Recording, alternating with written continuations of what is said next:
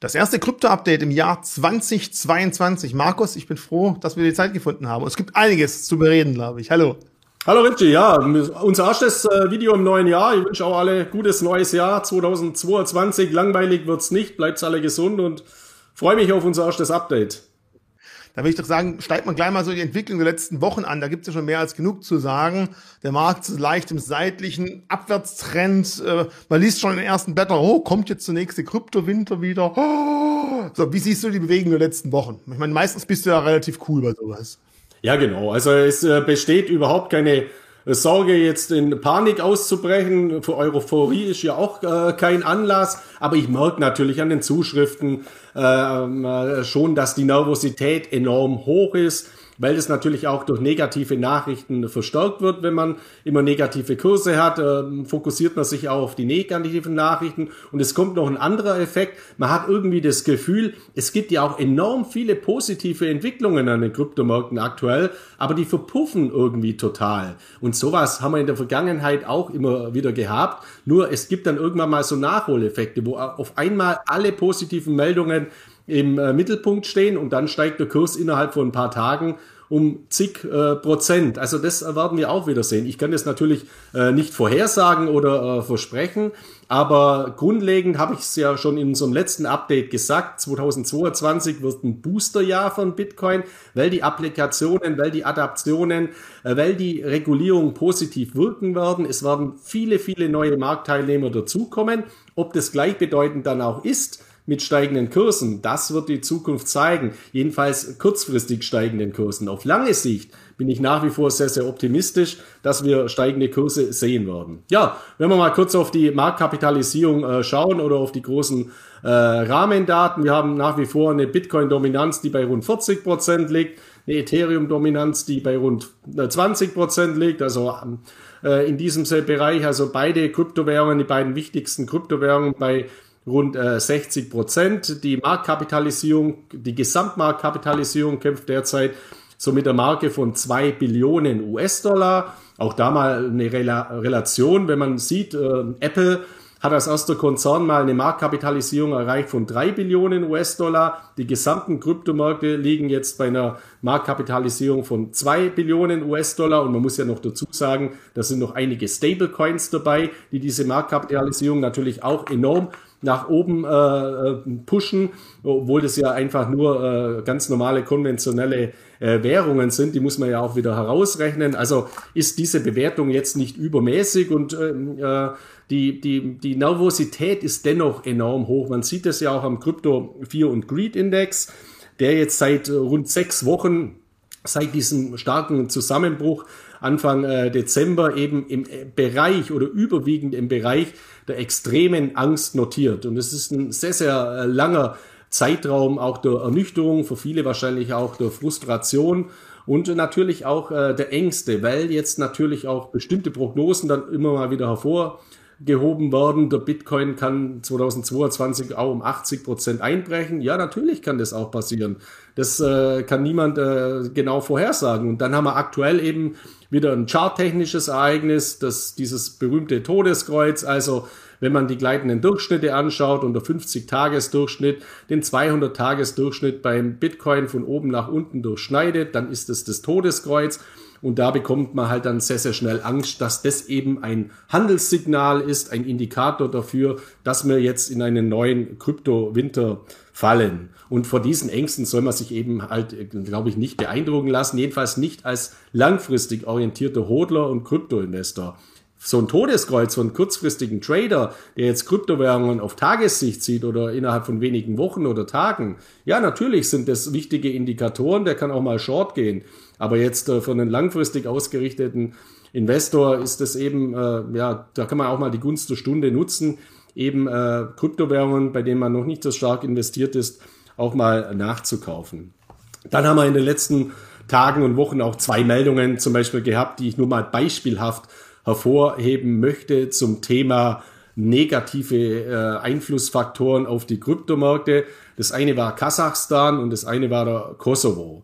Also, wir hatten ja im Frühjahr, im Mai 2021 den, äh, den, den negativen Einfluss, dass China das Mining von Kryptowährungen ad hoc und ganz rigoros untersagt hat und quasi abgeschaltet hat. Damals haben wir einen gigantischen Einbruch gehabt bei der Bitcoin Hashrate und ich habe damals gesagt, das wird der Bitcoin auch verkraften. In der historischen Relation ist die Hashrate nach wie vor relativ stark äh, und diese Stärke wird auch wieder kommen, nämlich dann, wenn sich die Miner verlagert haben. So war es auch und wir haben vor Wochen noch ein neues Jahreshoch äh, beziehungsweise neues Allzeithoch bei der Bitcoin Hashrate als Stabilitätsindikator gesehen. Einige Miner oder auch zahlreiche Miner sind von China weg und sozusagen äh, nach Kasachstan gegangen, also umgezogen und quasi vom Regen in die Traufe gekommen. Also wir haben massive innere Unruhen in Kasachstan, viele Tote, das Internet ist äh, abgeschaltet worden. Also es sind natürlich dramatische Entwicklungen und natürlich hat es auch Auswirkungen auf die Miner in Kasachstan. Aber mit Blick auf das große Ganze ist das natürlich vollkommen vernachlässigbar. Also die Toten und so weiter, das ist alles schlimm, gar keine Frage. Aber ich meine jetzt als technische Einflussfaktoren auf die Bitcoin Hashrate sieht man ja auch am Chart der Bitcoin Hashrate, ist das ein totaler Non-Event. Und dass das jetzt in manchen Medien so hochgehängt wurde, irgendwie ein Risiko durch Kasachstan, das war einfach überhaupt nicht angebracht, weil der Bitcoin hat China hervorragend überlebt und das ist ein Riesenstaat und Kasachstan ist in Relation dazu ein relativ vernachlässigbarer Staat. Und genau das Gleiche ist natürlich auch bei der negativen Nachricht, dass der Kosovo aufgrund seiner Energieproblematik ähm, das Mining von Kryptowährungen untersagt hat. Ja, ist ja schön und gut, aber der Kosovo ist ja noch unbedeutender wie Kasachstan. Also diese negativen Meldungen oder die auf den ersten Blick negativen Meldungen, die auch teilweise immer zu Ängsten führen, die sind einfach ohne Relevanz mit Blick auf das große Ganze. Das gilt aber auch für manche positive Meldungen. Das möchte ich auch mal dazu sagen. Also den ganzen Quatsch aus El Salvador habe ich ja schon relativ oft angesprochen. Ich gehe nachher auch mal noch auf eine Entwicklung darauf ein. Oder aktuell wurde zum Beispiel das Thema Tonga äh, relativ durch die Kryptomedien getrieben. Also Tonga hat auch ein großes Problem aktuell, weil da ein Vulkan ausgebrochen ist aufgrund von einem Seebeben. Die Kommunikationswege sind abgebrochen und äh, Bitcoin ist eben hier eine Möglichkeit, ähm, ähm, ja, äh, ja, eben am, am Puls der Zeit weiter zu leben, sage ich mal, Kommunikationswege auch offen zu halten, vor allem Finanzmittelwege. Und deswegen hat Tonga eben offiziell erlaubt, den Bitcoin äh, als Spendenmöglichkeiten äh, offiziell äh, zu nutzen und das offiziell eingeführt. Das ist auch toll, ich finde es auch super, eine gute Hilfe, aber auch ein komplett äh, kryptoökonomisch vernachlässigbarer Faktor. Vielleicht hier zwei Sachen. Ich meine, Tonga wird eher momentan Frischwasserprobleme haben, wie man jetzt ja schon hört, dass sie einfach früher sehr viele äh, Quellen sind verstaubt oder ver, ver, verrußt und verascht und früher wird auch viel Wasser gesammelt als Trinkwasser über Regenwasser. Und ganz ehrlich, wenn es Internet nicht tut, wird es auch mit den Spenden natürlich etwas schwierig für Bitcoin. Ich glaube einfach, ist ein weiterer Weg zu Spenden aufzurufen und definitiv, da kann man sicherlich helfen, aber dem wird der Euro, der Dollar genauso recht sein wie der Bitcoin. Hauptsache, man kann irgendwie noch die nächsten Tage was zum Trinken finden und sie einfach mit Schiffen und Frischwasser über Wasser halten. Genau so ist es. Also was ich damit sagen will, wir haben das schon mal gehabt vor einigen Monaten oder als, als mal ein Taxiunternehmen irgendwie aus, der, aus Aschaffenburg ein Dogecoin als Zahlungsmittel eingeführt hat äh, für die Taxifahrt. Das wurde in den Medien oder auch in den Kryptomedien ja als Adoption äh, als, als hätte jetzt als die Deutsche Bank Dogecoin äh, äh, praktisch implementiert oder irgendein Staat. Das war ein Taxiunternehmen aus Aschaffenburg. Vollkommen egal. Das ist auch ein Marketing-Gag. Bei, bei, bei Tonga ist jetzt kein Marketing-Gag, sondern einfach ein Hilfeschrei. Bei El Salvador ist wieder ein Marketing-Gag. Aber diese Nachrichten, sowohl im negativen Bereich, dass man da immer gleich Sorge bekommt, als auch im positiven Bereich, die sollte man einfach eben nicht so hoch hängen. Das ist interessant mal zu lesen, aber jetzt ähm, im, mit Blick auf das große Ganze eben vollkommen vernachlässigbar. Und hier. Ich will vielleicht noch ganz kurz mal erlauben, dass wir uns mal die Marktkapitalisierung anschauen, weil auffällig ist da, vielleicht hast du eine Meinung dazu, dass wir eigentlich ja bei allen äh, Coins in den letzten Wochen natürlich ganz klar bewegt nach unten haben, bis auf in Anführungszeichen Cardano, die ja vor kurzem wirklich sich sehr gegen den Trend gestellt haben und äh, gut in den letzten Tagen wieder verloren haben, aber auch sehr, sehr positiv performt haben. Hast du irgendeine Meinung dazu? Das Gemeine ist immer, ich, weiß ja nicht, was ich vorher frage, also weiß der Markus auch nicht, was ich ihn fragen würde. Und darum die Frage, kannst du was dazu sagen? Oder glaubst du einfach, na gut, irgendwann treibt jedes Boot mal hoch, wenn die Flut kommt? Ja, eher letzteres jetzt in dem Zusammenhang, weil man muss es ja ganz ehrlich sagen, Cardano hat unheimlich viele positive Nachrichten in der letzten Zeit, auch unheimlich viele positive Entwicklungen. Im Kurs ist es aber auch vollkommen untergegangen.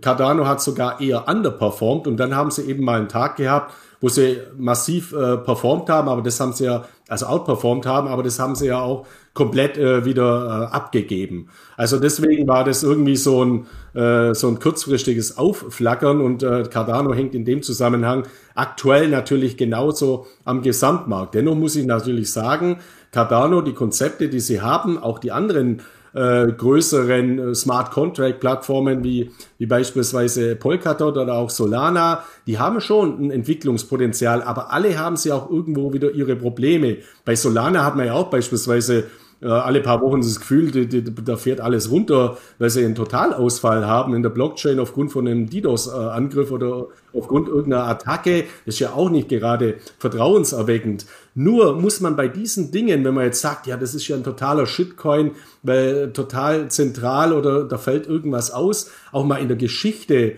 der Kryptoökonomie ein bisschen zurückgehen. Was ist denn alles passiert bei Ethereum beispielsweise? Das Ethereum, was wir heute sehen, das ist ein Hardfork, der aus einem riesigen Fehler entstanden ist, weil es gibt ja Ethereum Classic und es gibt das Ethereum, das man dann eben weiter ja, gemeint hat. Also diese länger marktbefindlichen Kryptowährungen, die haben in ihrer Historie ja auch schon ganz, ganz massive Probleme zu bewältigen gehabt. Und jetzt müssen eben auch Kryptowährungen, die noch jünger sind, wie beispielsweise Polkadot, wie Solana, wie Cardano im Bereich dieser Smart Contract Plattformen, auch diese, diese Stresstests eben bewältigen. Und das ist auch was ganz, ganz Gutes, weil entweder scheitert man irgendwann mal daran oder man wächst daran und wird äh, dadurch äh, stärker.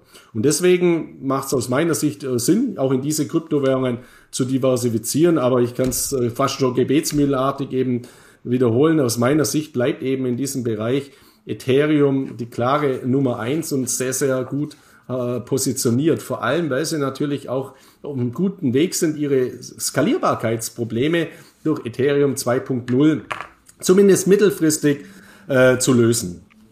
All die vier Coins haben eine Gemeinsamkeit, Staking, aber da kommen wir nachher noch mal drauf, weil da gibt's auch noch mal noch eine Marktmeinung von dir zu diesem Thema aktuell aus aktuellem Anlass. So, weiter. Ähm, du hast mir geschrieben, dass die Bitcoin-Wale momentan auf Rekordstand sind und sich mit Grill, äh, mit, mit Bitcoins vollsaugen ist es eigentlich ein Zeichen, wo man sagen muss, okay, diejenigen, die schon viel Geld drin haben, trauen dem Markt weiterhin was zu. Dass sie also wirklich äh, auch dabei sind, ihre Portfolios weiter aufzustocken, ist ja an sich für die Ökonomie, für den Bitcoin-Markt ein gutes Zeichen. Äh, ja, das ist teilweise der Fall. Nur ich, was ich jetzt damit gemeint habe, sind die Bitcoin-Wallet-Adressen insgesamt.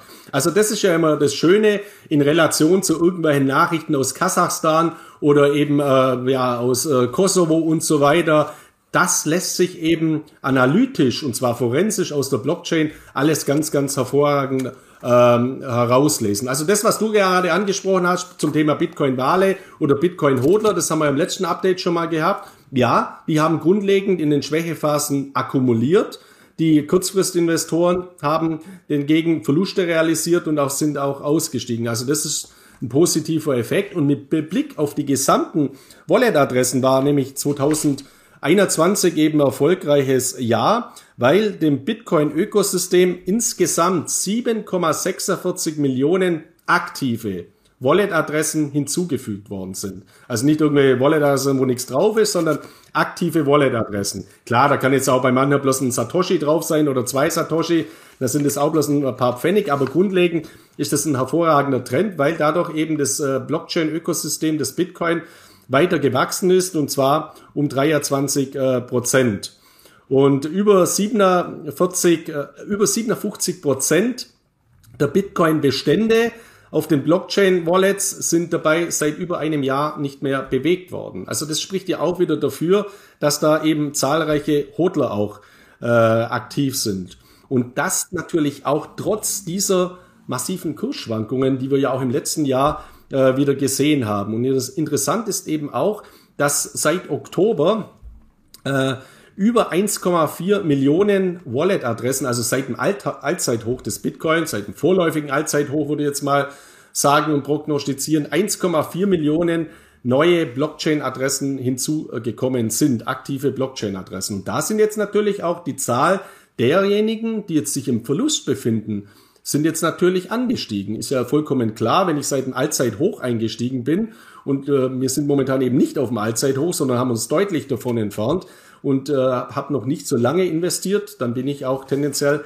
eher mal im Verlust. Und hier bleibt es natürlich auch mal abzuwarten, wird hier mehr kumuliert oder wird hier irgendwann mal resigniert. Das ist natürlich auch im, im, Bereich des, äh, im Bereich des Möglichen. Grundlegend bin ich aber aufgrund dieser Entwicklungen, dass der Bitcoin ganz offensichtlich einen resistenten Kerninvestorstamm hat, der auch massivste Volatilitäten bewältigt, ohne dass man alles auf den Markt schmeißt. Sehr, sehr positiv auch gestimmt hier auf die weiteren Entwicklungen.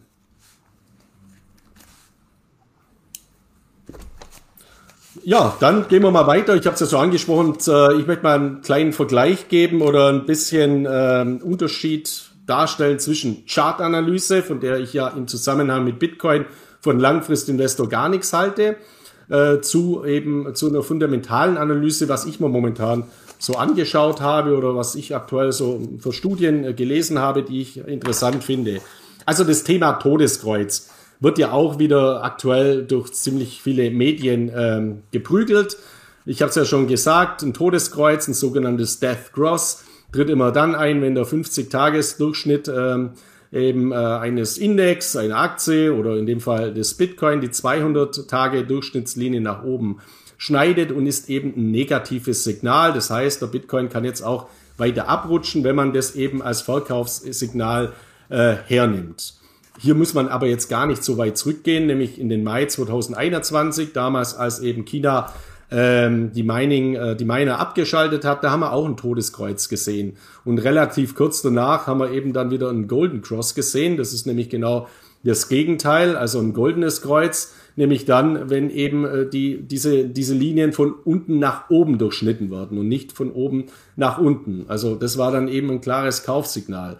Und jetzt ist es aber eben halt beim Bitcoin so, dass, dass diese Wechsel, die Dynamik, die Trendwechsel so massiv schnell stattfinden, dass man eben Gefahr läuft, wenn man jetzt eben rausgeht oder short geht, dass man dann dieses Kaufsignal, weil es wird ja nicht geklingelt, also wenn ich mal die alte Börsenfloskel äh, bemühen darf, an der Börse wird nicht geklingelt. Und an Bitcoin-Märkten eben schon gar nicht, so dass ich eben eher dazu rate, das jetzt äh, diese charttechnischen Indikatoren nicht überzubewerten und sich da auch von so Materialist, materialischen oder martialischen, so heißt Ausdrücken wie einem Todeskreuz nicht äh, eben zu beeinflussen lassen.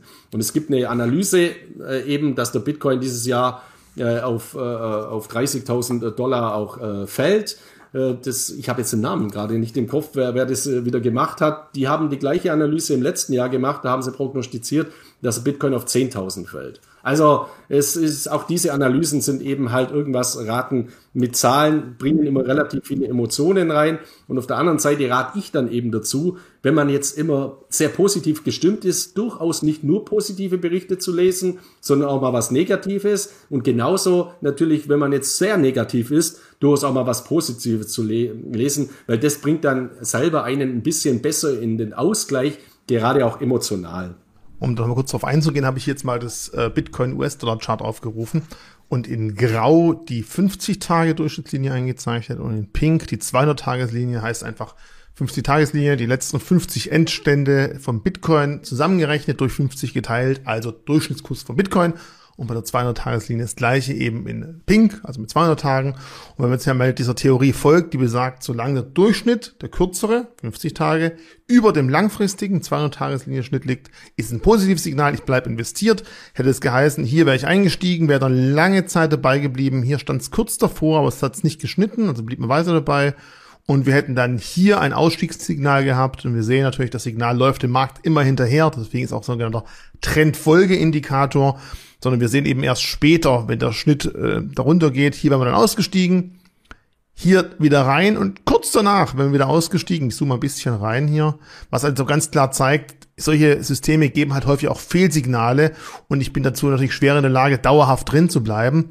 Hier war wieder ein Einstiegssignal gewesen, Ausstieg, Einstieg, also man sieht schon mal einiges zu tun, werden aber hier lange, lange Zeit im Markt geblieben, hätte sich dann hier, nachdem wir von der Spitze wieder eines abgegeben haben, aus dem Markt verabschiedet, weil hier wieder die graue Linie, die 50-Tageslinie, die 200 nach unten durchbrochen hat, hätten dann einiges an der Talfahrt ausgesessen, wären aber auch definitiv nicht in, unten eingestiegen, sondern eben erst nachdem der Markt sich wieder erholt hat. Darum geht es ja in dem ganzen System, denn hier geht wieder die 50-Tageslinie über die 200-Tageslinie.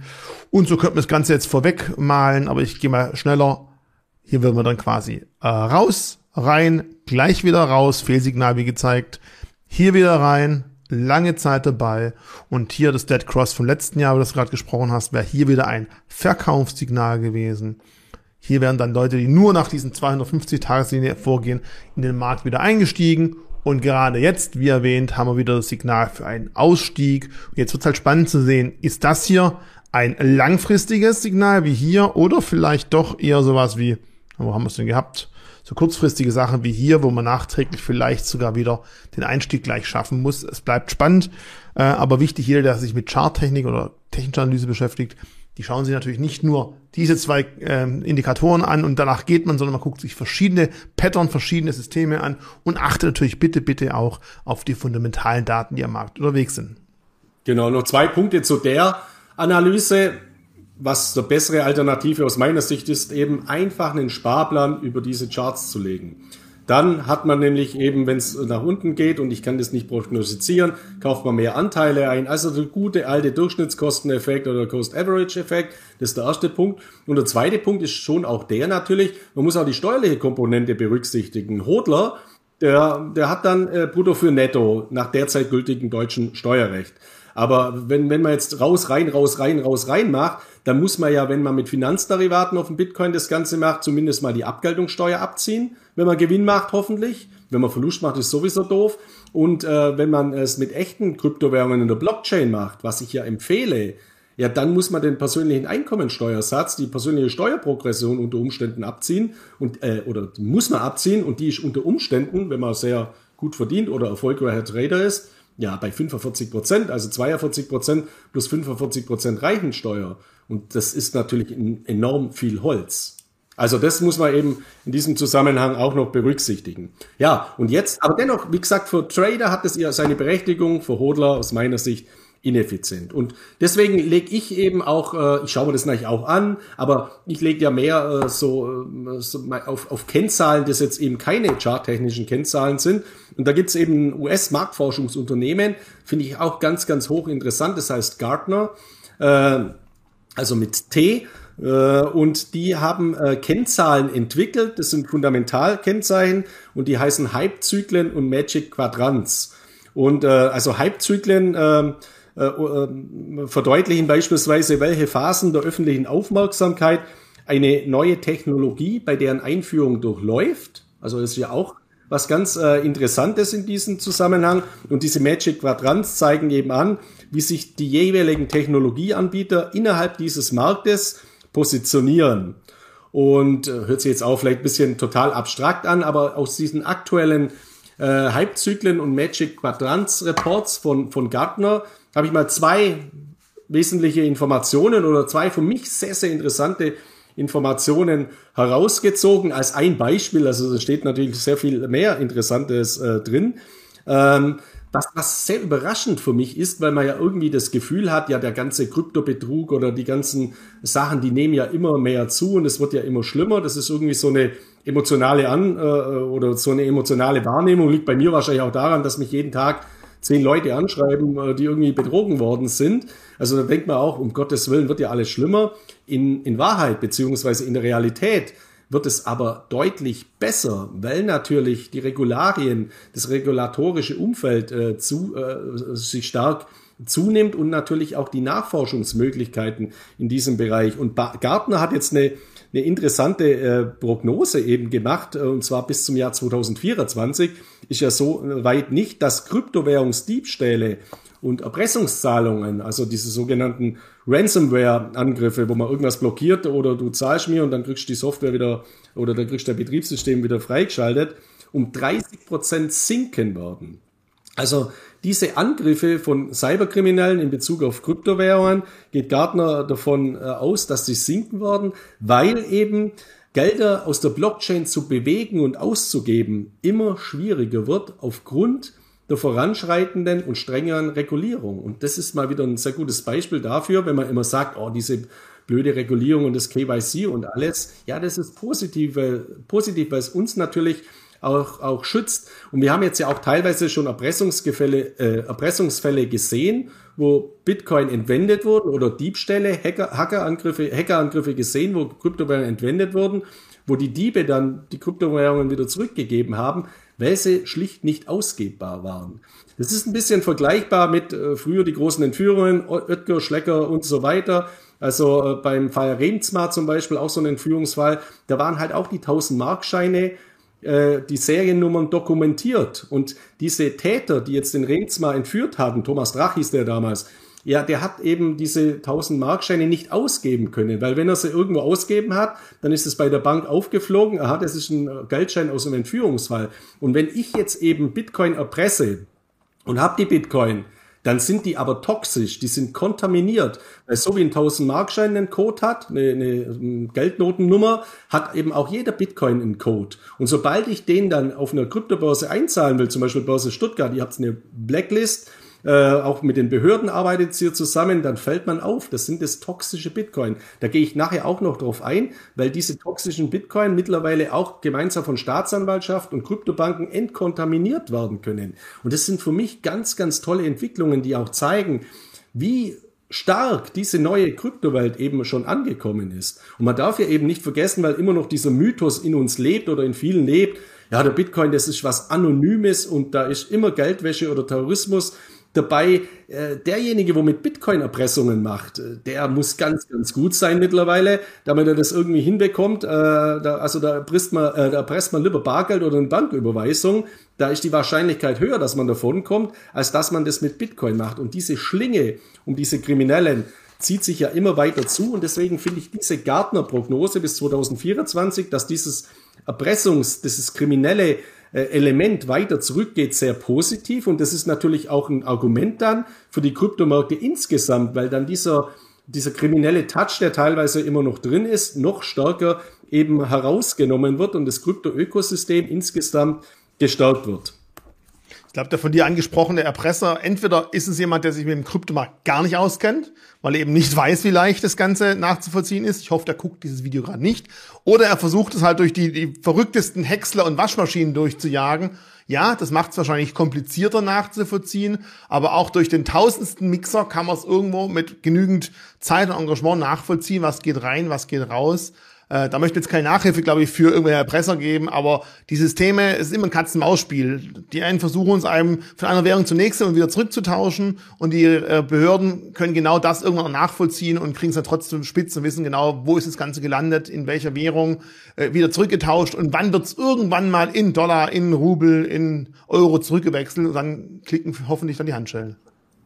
Genau, genau so ist es. Und man hat ja auch immer ein bisschen, oh, das wird ja auch gesagt, ja, die Polizei und so, die sind ja hilflos, die haben ja gar keine Ahnung. Ja, wenn ich jetzt bei der Polizeidienststelle eine Anzeige mache, wird es weitergeben an eine Cyber Security Spezialeinheit in Deutschland und da sitzen Top-Leute.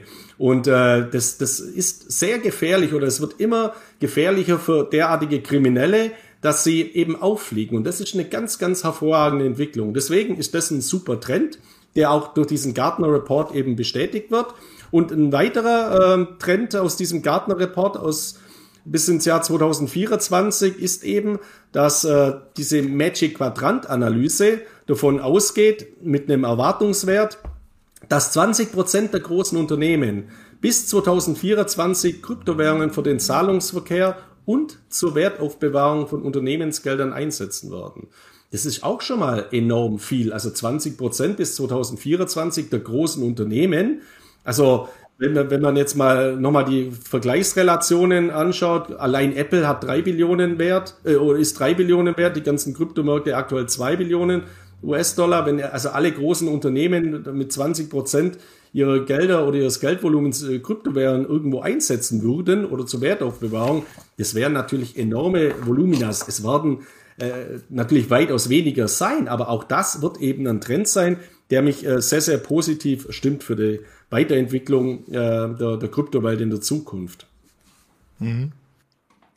Wenn wir jetzt mal, du guckst gerade in die Zukunft, ähm, ich glaube, du willst mal bitte in die Vergangenheit schauen. Was war so in den letzten zehn Jahren, wenn wir jetzt mal sagen würde, okay, wir schauen mal Bitcoin, ja, Nemesis, also auf die Welt gekommen ist, zu jetzt. Was hat sich da im ganzen Umfeld denn so geändert, wenn wir einfach mal so ein bisschen den, den, die letzten zehn Jahre Revue passieren lassen würden? Ja, genau. Ich habe da neulich mal einen großen Artikel äh, dazu geschrieben und habe das eben angefangen mit der Evolutionstheorie von Charles Darwin. Musste ich auch selber mal wieder bisschen nachlesen, äh, habe auch alles vergessen gehabt, wann das genau entstanden ist. Also vor sage und schreibe sieben Millionen Jahren in Afrika ist eben der Mensch entstanden äh, durch die Abspaltung, also zwischen äh, Schimpansen, Homo Niniden, also äh, hoffe, das ist richtig ausgesprochen.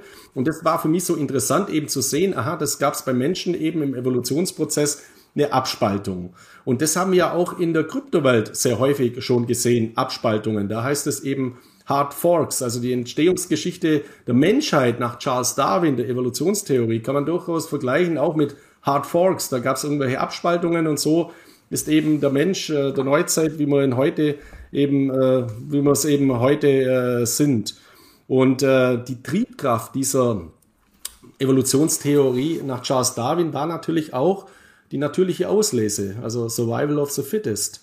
Also äh, die, die Guten kommen durch oder die Starken, sage ich mal, die Leistungsstarken kommen durch. Und dieses Prinzip der natürlichen Auslese, das lässt sich natürlich auch wieder hervorragend auf der Kryptowelt äh, übertragen. Wir haben aktuell äh, ja 19.000 oder 17.000, 17.000 sind es, 17.000 Kryptowährungen auf coinmarketcap.com gelistet. Wie gesagt, zwei dieser Kryptowährungen, Bitcoin und Ethereum, vereinigen 60 Prozent des ganzen Marktes. Aber von diesen anderen vielen, vielen Tausend, die werden natürlich in diesem Evolutionsprozess auf der Strecke bleiben, weil sie eben zu schwach sind, dass sie irgendwas, irgendeine Funktionalitäten äh, bieten. Und deswegen ist auch diese Entwicklungsgeschichte sehr, sehr interessant. Und ähm, Nick Carter, einer der, der, der Gründer von Coinmetrics, hat vor einigen Jahren mal die, die, Anfang, die Anfänge der, der, der, der Bitcoin, des Bitcoin-Evolutionsprozesses sehr, sehr toll aufgezeigt in der Grafik. Leider äh, hat er die Grafik nicht weitergeführt, beziehungsweise mir ist da jetzt aktuell keine Weiterführung bekannt. Ich muss ihn mal anschreiben, ob er das mal machen würde. Und die sieht eben so aus. Das sieht man mal, also wenn ich gerade gesprochen habe von Entwicklungsgeschichte des Menschen, sieben Millionen Jahre, wir sind jetzt hier bei zehn Jahren, zehn Jahre des Bitcoin. Und da hat sich schon eben sehr, sehr viel verändert. Also wenn man mal das E-Cash-Konzept äh, hernimmt, äh, den blauen Bereich, das ja das originäre äh, Konzept von Satoshi Nakamoto war, also neues äh, Geld zu erschaffen, dann hat es ja über die Zeit ja mal deutlich eben an, an Wirkung eben verloren, weil eben der Wertaufbewahrungseffekt, also das zensurresistente, dezentrale, äh, digitale Gold, der gelbe Bereich, auch äh, stark äh, zugenommen hat. Oder auch die Reservefunktion für andere Kryptowährungen, eben der grüne äh, Bereich oder unkorrelierte finanzielle Assets, das ist ganz oben dieser ich weiß gar nicht, was das ist, Rosa-Bereich oder diese Art Rosa-Bereich. Also der zeigt jetzt eben, dass eben immer mehr institutionelle Investoren, auch damals schon, jetzt 2018 endet das Jahr, äh, in eben äh, in diese Kryptowährungen investiert haben als unkorreliertes Assets, wobei man natürlich diese Korrelationseffekte auch noch stärker differenzieren und hinterfragen muss. Auch da gehe ich nachher äh, drauf äh, ein. Äh, ich gehe jetzt davon aus, dass zum Beispiel auch der Bitcoin in Zukunft wiederum den Ursprungsgedanken von eCash weiter ausbauen oder wieder ein Revival erleben wird, beispielsweise durch Innovationen äh, oder Weiterentwicklungen wie das Lightning Network, dass man eben dann zu sehr günstigen Konditionen Micropayments über die Bitcoin Blockchain eben auch darstellen kann. Also und so sieht man dieses Ökosystem, das lebt ganz, ganz hervorragend. Und äh, auch dieser andere Bereich, der zu dem sehr gut passt, was ich vorher gesagt habe, also anonymes Darknet Currency, also eine anonyme Darknet-Währung, was der Bitcoin in seinen Anfangsjahren war, also passend dazu dieser graue Bereich, der war mal sehr, sehr stark, aber der hat jetzt eben auch schon in diesen Anfangsjahren, und da war die Regulierung noch nicht besonders groß, massiv abgenommen. Und diese Linie diese anonyme Darknet-Währung, äh, Währung, die wird Richtung Null gehen in der Zukunft, weil es einfach nicht mehr möglich ist, äh, mit Bitcoin großartig irgendwelche illegale Dinge zu tun, aufgrund der Ausführungen, die ich ja vorher schon getätigt habe. Und deswegen, also das Bitcoin-Ökosystem lebt, das Bitcoin-Ökosystem wächst. Und mein Fazit meines ganzen Artikels war da, die Geschichte des Bitcoin ist also noch lange, lange nicht äh, zu Ende geschrieben, also die Evolutionsgeschichte und auch in den nächsten zehn Jahren, wenn man sieht, was in den vergangenen zehn Jahren schon alles passiert ist, bin ich mal gespannt, was in den kommenden zehn Jahren allein in diesem Bereich des Bitcoin noch alles äh, passieren wird. Und äh, für, zwei Tor, für, für 2022 wird äh, es eben wieder ein dynamisches Jahr äh, werden, das habe ich ja schon gesagt, aber es ist eben kein Automatismus dabei, dass ein dynamisches Jahr in Bezug auf die Evolution der Kryptoökonomie gleichbedeutend ist mit einem dynamischen, positiven Jahr im Hinblick auf die Kursentwicklungen der Kryptowährungen. Weil es kann durchaus sein, wir haben gigantische Weiterentwicklungen bei, in der, in der Kryptowelt, die sich aber nicht in den Kursen niederschlagen 2022, aber 2023 haben wir dann gigantische Nachholeffekte und innerhalb kürzester Zeit enorme Kurseffekte. Ich gehe nicht davon aus zwar, also dass wir jetzt einen Kryptowinter sehen, also einen langatmigen Kryptowinter, aber ich kann es natürlich nicht ausschließen. Aber wichtig ist, dass beim Blick auf das Ganze, auf das große Ganze, dieser gigantische Evolutionsprozess eben positiv bleibt und natürlich immer an Darwin denken, natürliche Auslese bei Investments. Es werden auch schmerzhafte Verluste dazugehören, eben im Bereich von Kryptowährungen, die dann Richtung Null fallen werden oder die eben nicht funktionieren. Wichtig ist, dass man eben dann so investiert ist, dass man bei denen, die exorbitant sich weiterentwickeln, auch mit dabei ist und alles andere dann eben auch kompensiert. Also dieser Venture Capital Ansatz äh, eben fahren, dass auch Ausfälle in diesem Segment eben dazugehören. So, du hast jetzt einmal was von Null gesprochen und von der Zukunft. Da würde ich sagen, äh, wechseln wir doch gleich mal auf das Thema Zinsen. Wechseln wir darauf, wie gefährlich eine steigende Inflation und dadurch vielleicht ansteigende äh, Zinsen in den USA ist ja schon ziemlich bekannt gegeben worden, dass es mehrere Schritte dieses Jahr noch geben könnte. Wie deine Meinung die Auswirkungen auf den Kryptomarkt, auf Bitcoin und Co. sein könnte, sein wird? Ja, also die, wir haben ja schon massive Auswirkungen gesehen. Es steht außer Frage, dass äh, beispielsweise Technologieaktien, also wenn wir mal mit den Aktien anfangen oder allgemein auch Aktien, natürlich steigende Zinsen nicht mögen, weil die Refinanzierungskosten äh, zunehmen, weil äh, die Liquidität äh, eben äh, teurer wird, das Geld wird äh, teurer und das ist eben äh, nicht, äh, nicht schön grundlegend mal. Aber man muss jetzt eben mal dazu sagen, und das hat eben dazu geführt, dass sowohl die Aktienmärkte, speziell die Märkte für Technologieaktien und auch die Kryptowährungen schon massiv äh, zurückgegangen sind, weil man eben sagt, okay, die Zinsen könnten noch schneller steigen und noch nachhaltiger steigen, als man es sowieso ähm, schon äh, prognostiziert hat. Und hier möchte ich eben mal sagen, da muss man sich ja auch mal hinterfragen, warum investiere ich denn auch in den Bitcoin? Ich persönlich investiere natürlich auch in den Bitcoin, weil ich natürlich an all diesen technologischen Innovationen in Finanzwirtschaft und Realwirtschaft partizipieren möchte. Ich investiere aber auch in den Bitcoin, weil ich ein dezentrales Ausgleichssystem haben möchte zu meinen ganzen anderen zentralen Systemen oder zu dem Geld, was man ja so auf dem Konto auch herumliegen hat, weil da könnte natürlich auch was passieren. Und der Fakt ist eben auch, unsere überschuldete Welt ist auf nachhaltig steigende Zinsen nicht vorbereitet, ohne dass sie Gefahr läuft, einem Systemkollaps zu unterliegen. Diese Seite da, usdebtclock.org, äh, zeigt jetzt mal in, in, in Realtime die US-Staatsverschuldung. Wir liegen da jetzt so langsam bei 30 Billionen US-Dollar. Also nochmals die Relationen, Apple 3 Billionen wert, Kryptomärkte 2 Billionen wert und nur die US-Schulden bewegen wir uns auf, 9, äh, auf 30 Billionen US-Dollar. Und diese Schulden sind ja gerade so mal im Griff zu halten mit einer Nullzinspolitik, einer Niedrigzinspolitik oder gar einer Negativzinspolitik weil sich dadurch die Staaten durch die finanzielle Repression eben entschulden können zu Lasten der Sparer. Aber wenn man jetzt natürlich die Zinsen massiv erhöht, dann bedeutet es ja auch einen massiven Einfluss auf die Staatsschulden, weil die natürlich auch massiv weiter wachsen und hohe Zinslasten sind nicht kompensierbar, weil dieser Zinsdienst, äh, also dieser Kapitaldienst, den können die Staaten nicht erbringen.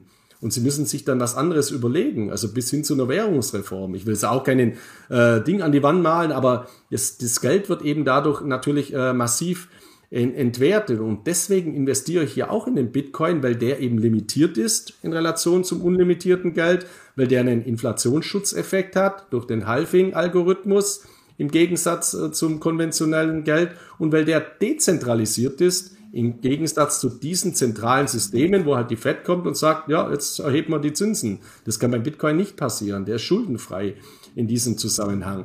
Und deswegen ist es ja geradezu paradox für mich, wenn ich jetzt lese, ja, Anleger verkaufen den Bitcoin aus Sorge vor steigenden Zinsen. Für mich ist es eher ein Argument, äh, Bitcoin zu kaufen aus Sorge vor steigenden Zinsen, weil ich ja einen Schutzeffekt dadurch erreiche vor diesem ja doch sehr zu hinterfragenden System der überschuldeten Nationalstaaten.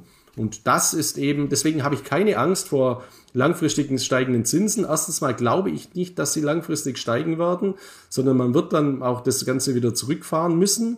Und zweitens, wenn sie langfristig steigen, dann steigen die Risiken so exorbitant für die Stabilität unseres Geldsystems, dass es für mich eines der wichtigsten Argumente ist, eben in Kryptowährungen zu investieren.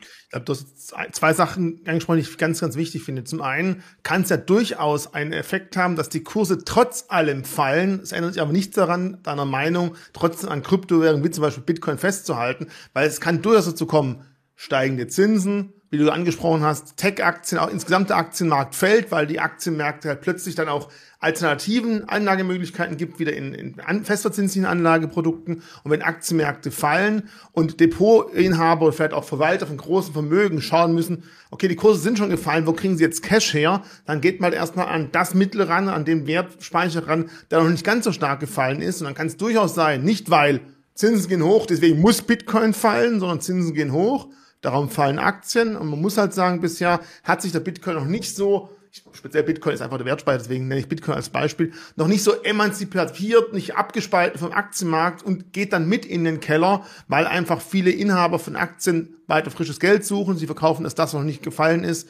und dadurch kann Bitcoin natürlich auch in den Sog geraten. Aber ich bin ganz bei dir. Ähm, das Cap bei maximal 21 Millionen plus jede Menge Millionen Bitcoins, die schon verbrannt wurden, fühlt sich halt doch irgendwo wertiger an als diese roten Zahlen, die immer mehr und mehr Richtung 30 Billionen tickern. Und das ist halt entscheidend. Also da nicht kurzfristig Angst bekommen, glaube ich, wenn man an das System glaubt, sondern vielleicht wirklich die Chancen auch nutzen, dabei bleiben oder wenn man halt gerade Kapital zur Verfügung hat, vielleicht sogar mal wieder nachkaufen. Genau. Und das ist jetzt nicht nur Bitcoin-spezifisch, sondern das gilt ja beispielsweise genauso für Gold. Also normalerweise, wir haben jetzt Inflationsraten in den USA bei sieben Prozent, in Europa sind wir bei sechs Prozent. Normalerweise müsste der Goldpreis äh, als Inflationsschutzmedium Nummer eins äh, ja, deutlich über 2000 Dollar stehen oder einfach viel, viel höher stehen, ist ja auch nicht der Fall. Also diese Automatismen von geht das hoch, geht das runter, das darf man eben auch nicht äh, nur so ganz äh, ja äh, so eisern eben äh, sehen, dass das so sein muss, sondern diese Effekte, die können sich auch äh, mal später einstellen. Und es gibt immer äh, diesen alten Spruch von der Inflation ist wie mit einer Ketchupflasche man, man schlägt äh, 20 Mal drauf, es kommt nix und dann schlägt man 21 Mal drauf und dann läuft die Flasche über die Pommes und alles, der ganze Teller ist voll. Also das ist natürlich schon auch Inflation. Und ich bin mir halt nicht sicher, ob das, was jetzt große Ökonomen oder viele Ökonomen sagen, dass die Inflation nur deswegen äh, so hoch ist aufgrund von Sondereffekten wegen Corona und dass wir jetzt massiv fallende Inflationsraten dann sehen werden. Ich bin mir da nicht sicher, ob das wirklich äh, so eintritt, weil diese Corona-Effekte, wie wir sie jetzt haben, gestörte Lieferketten, und so weiter, das wird uns ja auch noch weiterhin oder zumindest mal durch das Jahr 2022 äh, durch äh, belasten. Und deswegen muss man schon auch längerfristig durchaus mal mit höheren Inflationsraten äh, rechnen. Und genauso, glaube ich, muss man durchaus auch mit Negativzinsen rechnen, weil in, in, Deutschland zumindest oder in Europa haben wir ja trotz einer Inflationsrate von 6% Negativzins auf dem Konto oder zumindest teilweise Null oder zumindest Nullzinsen bei Termineinlagen und teilweise auch äh, Negativzinsen. Und das ist ja auch paradox und zeigt eben, wie krank dieses System in sich schon ist. Und vielleicht mal zum Thema Gold, wenn man sich mal jetzt den Chart anguckt, den ich hier äh, wieder draufgepackt habe. Als die Inflation noch relativ im Zaum war, ist der Goldpreis relativ stabil, 18, 19, 20 gestiegen. Als die Inflation langsam zurück war, haben wir eher einen seitlich bewegenden Goldpreis. Also man sieht auch da, ähm, man kann viel von der Vergangenheit auf die Zukunft prognostizieren, aber manchmal kann man nur im Nachhinein sagen, ja, was lag's denn? Weil manchmal ist man selbst als jemand, der sich als marktnahen Beobachter sieht, ratlos, warum man sagt, bei den äh, Inflationszahlen, warum ist der Goldpreis weiterhin noch so ja in so einer seitlichen Bewegung drin? Das ist auch unwahrscheinlich, aber der Markt hat immer recht und auch in dem Fall. Genau, und äh, zum Thema Frustindikator. Also wenn man, es gibt ja Bitcoin-Freaks oder Krypto-Freaks, die jetzt alles auf Kryptowährungen setzen. Es gibt aber auch die Goldbugs. Und wenn die jetzt mal zurückschauen, die letzten zehn Jahre, ja, da muss man ja auch eine hohe äh, Frustrationstoleranz haben. Weil der Goldpreis, der hat ja jetzt eine relativ ganz enttäuschende Entwicklung. Und vor ein paar Jahren war der Bitcoin bei 2000 Dollar und der Goldpreis bei 2000 Dollar. Jetzt steht der Goldpreis irgendwo bei 1800 Dollar und der Bitcoin eben äh, bei 40.000 Dollar. Und wenn ich dann höre, ja, aber Bitcoin hat sich ja ganz schlecht entwickelt in letzter Zeit, dann muss man einfach mal das Zeitfenster im Chart ein bisschen rauszoomen aus dem Minutenchart, aus dem Wochen- und Monatschart und manchmal aus dem Jahreschart und diese Effekte schon mal sehen. Und man hat eben hier zwei Effekte. Innovationskomponente und Kapitalschutzkomponente. Und das verdeutlicht ja eben die Inflationsrate beim Bitcoin, weil die Inflationsrate beim bei, bei, bei einer Währung wie im US-Dollar oder Euro, die kann niemand prognostizieren. Die kann ich nicht voraussagen. Die Inflationsrate beim Bitcoin, die lässt sich perfekt voraussagen, weil eben der Konsensusalgorithmus des Halfings da ist. Und da habe ich da ja auch einen Chart eben mitgebracht, äh, der eben der, ja sehr beeindruckend ist, eben, indem man eben die Inflationsrate des Bitcoin sieht wie die, äh, wie die sich äh, eben ja der Nulllinie fast schon annähert und eben durch jedes Halving alle vier Jahre weiter reduziert wird. Wobei natürlich schon die Halving-Effekte auch nachlassen werden, dahingehend, weil ja schon fast 19 Millionen Bitcoin mittlerweile gemeint werden, äh, gemeint sind und es ja insgesamt nur 21 Millionen gibt. Aber so eine Inflationsrate, das ist natürlich eine tolle Entwicklung, also diese rote Linie, dass wir praktisch ein ein deflationäres Guthaben.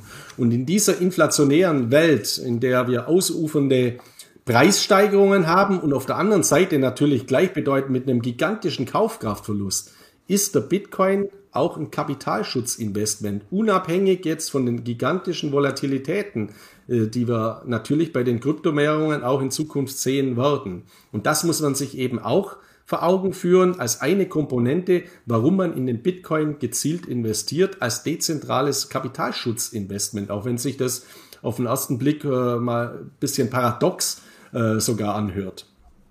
Auch wenn es jetzt nachträglich natürlich gemein ist und nachtreten auf Leute, die am Boden liegen, sollte man auch nicht. Aber ich habe jetzt gerade mal den deinen Vergleich zum Anlass genommen, mal hier Gold und Bitcoin einen Grafikchart zu legen. Und dann sieht man auch, ja, okay, das war halt Bitcoin. Im Nachhinein ist man natürlich immer schlauer. Klar, da war es 2010 irgendein Freak-Produkt, wo sich kaum jemand beschäftigt hat. Und äh, das Weiße unten wäre halt die Goldbewegung im gleichen Zeitraum. Da sieht man natürlich schon, das Start war ziemlich identisch, aber das Ziel ist halt doch ein unterschiedliches gewesen, was beide Assetklassen hinbekommen haben. Aber wie gesagt, es ist ein bisschen unfairer Vergleich, muss man auch sagen, weil man halt auch wirklich da ein hochspekulatives Produkt zum damaligen Zeitpunkt mit heute Bitcoin anschaut. Aber wir können auch in die aktuelle Zeit reingehen, gerade wenn wir sagen, wir haben eine Inflation. Auch da ist die Bewegung noch relativ äh, ruhig, was Gold gegenüber Bitcoin hinlegt. Genau, genau. Und dennoch, so, jetzt haben wir Goldmarkt. dennoch möchte ich noch mal kurz betonen, ich äh, habe es auch schon oft gesagt, für mich gibt's, gilt Gold und Bitcoin. Also nicht entweder oder, kaufe jetzt Gold oder Bitcoin. Ich habe genauso Goldinvestments. Die sind für mich auch ganz, ganz wichtige Portfolio-Bausteine, genauso wie der Bitcoin ein wichtiger Portfolio-Baustein ist, der sich natürlich auch aufgrund dieser Kursentwicklung bei mir weitaus äh, höher jetzt gewichtet ist als meine Goldbausteine, aber ich habe es ja auch in diesem Video von uns zu meinem Depot mal aufgezeigt. Also ich habe sehr äh, überproportional hohe Sparpläne auf Goldminenaktien, auf Silber, äh, auf Bergbauaktien, also in dieses Segment laufen, weil das auch ein wichtiger Baustein ist. Also damit das jetzt nicht so rüberkommt, das ist ein Krypto-Update und wir machen jetzt nur Krypto. Nein, Gold ist was ganz Entscheidendes und ganz was Wichtiges oder Edelmetalle im Allgemeinen. Und Rohstoffe auch äh, im Allgemeinen, auch Energierohstoffe, auch so alte äh, Energierohstoffe in Anführungszeichen wie Erdöl, Erdgas. Man sieht ja auch geopolitisch, was wir gerade für Probleme haben, wo der Erdgaspreis hingegangen ist was wir Konflikte haben mit Russland, mit diesen ganzen Gaspipelines und so weiter. Also die Energieabhängigkeit äh, von dem rohstoffarmen Land, wie wir es ja auch in Deutschland äh, sind, ist auch ganz, ganz enorm. Und Rohstoffe zählen zu den größten Risiken und auch Materialknappheit zählt zu den größten Risiken. Da muss man sich nur, wenn man Häuslebauer ist und will seinen Dachstuhl ausbauen, mal schauen, wie der Holzpreis sich entwickelt hat oder wie unterschiedliche Baustoffe von Kies über Sand und so weiter sich entwickeln haben. Auch das ist natürlich eine massive Inflation und deswegen macht es auch in diesem Segment Sinn, natürlich Positionen äh, zu haben, damit man davon zumindest partizipieren kann. Ich habe ja gerade schon mal ein bisschen das Beispiel genannt, dass sich der Aktien- und Kryptomarkt nicht komplett voneinander lösen, dass die Kryptos dann schon noch ein bisschen dran kleben, aber ähm, wie siehst du es insgesamt? Gibt es eine Korrelation in Abwärtsphasen, Aufwärtsphasen oder sind die schon losgelöst voneinander? Genau, das ist jetzt der andere Punkt zu dem, was ich gerade gesagt habe. Für mich ist der Bitcoin ein Kapitalschutzinvestment, ein Ausgleichssystem, durchaus auch vor einem Systemdefekt oder sogar ein Systemzusammenbruch. Systemrisiken sind aber keine Marktrisiken. Also Marktrisiken gehören immer dazu. Und ich habe von einer Leserin von mir jetzt neulich mal die Frage bekommen, beziehungsweise fast schon ein bisschen Vorwurf.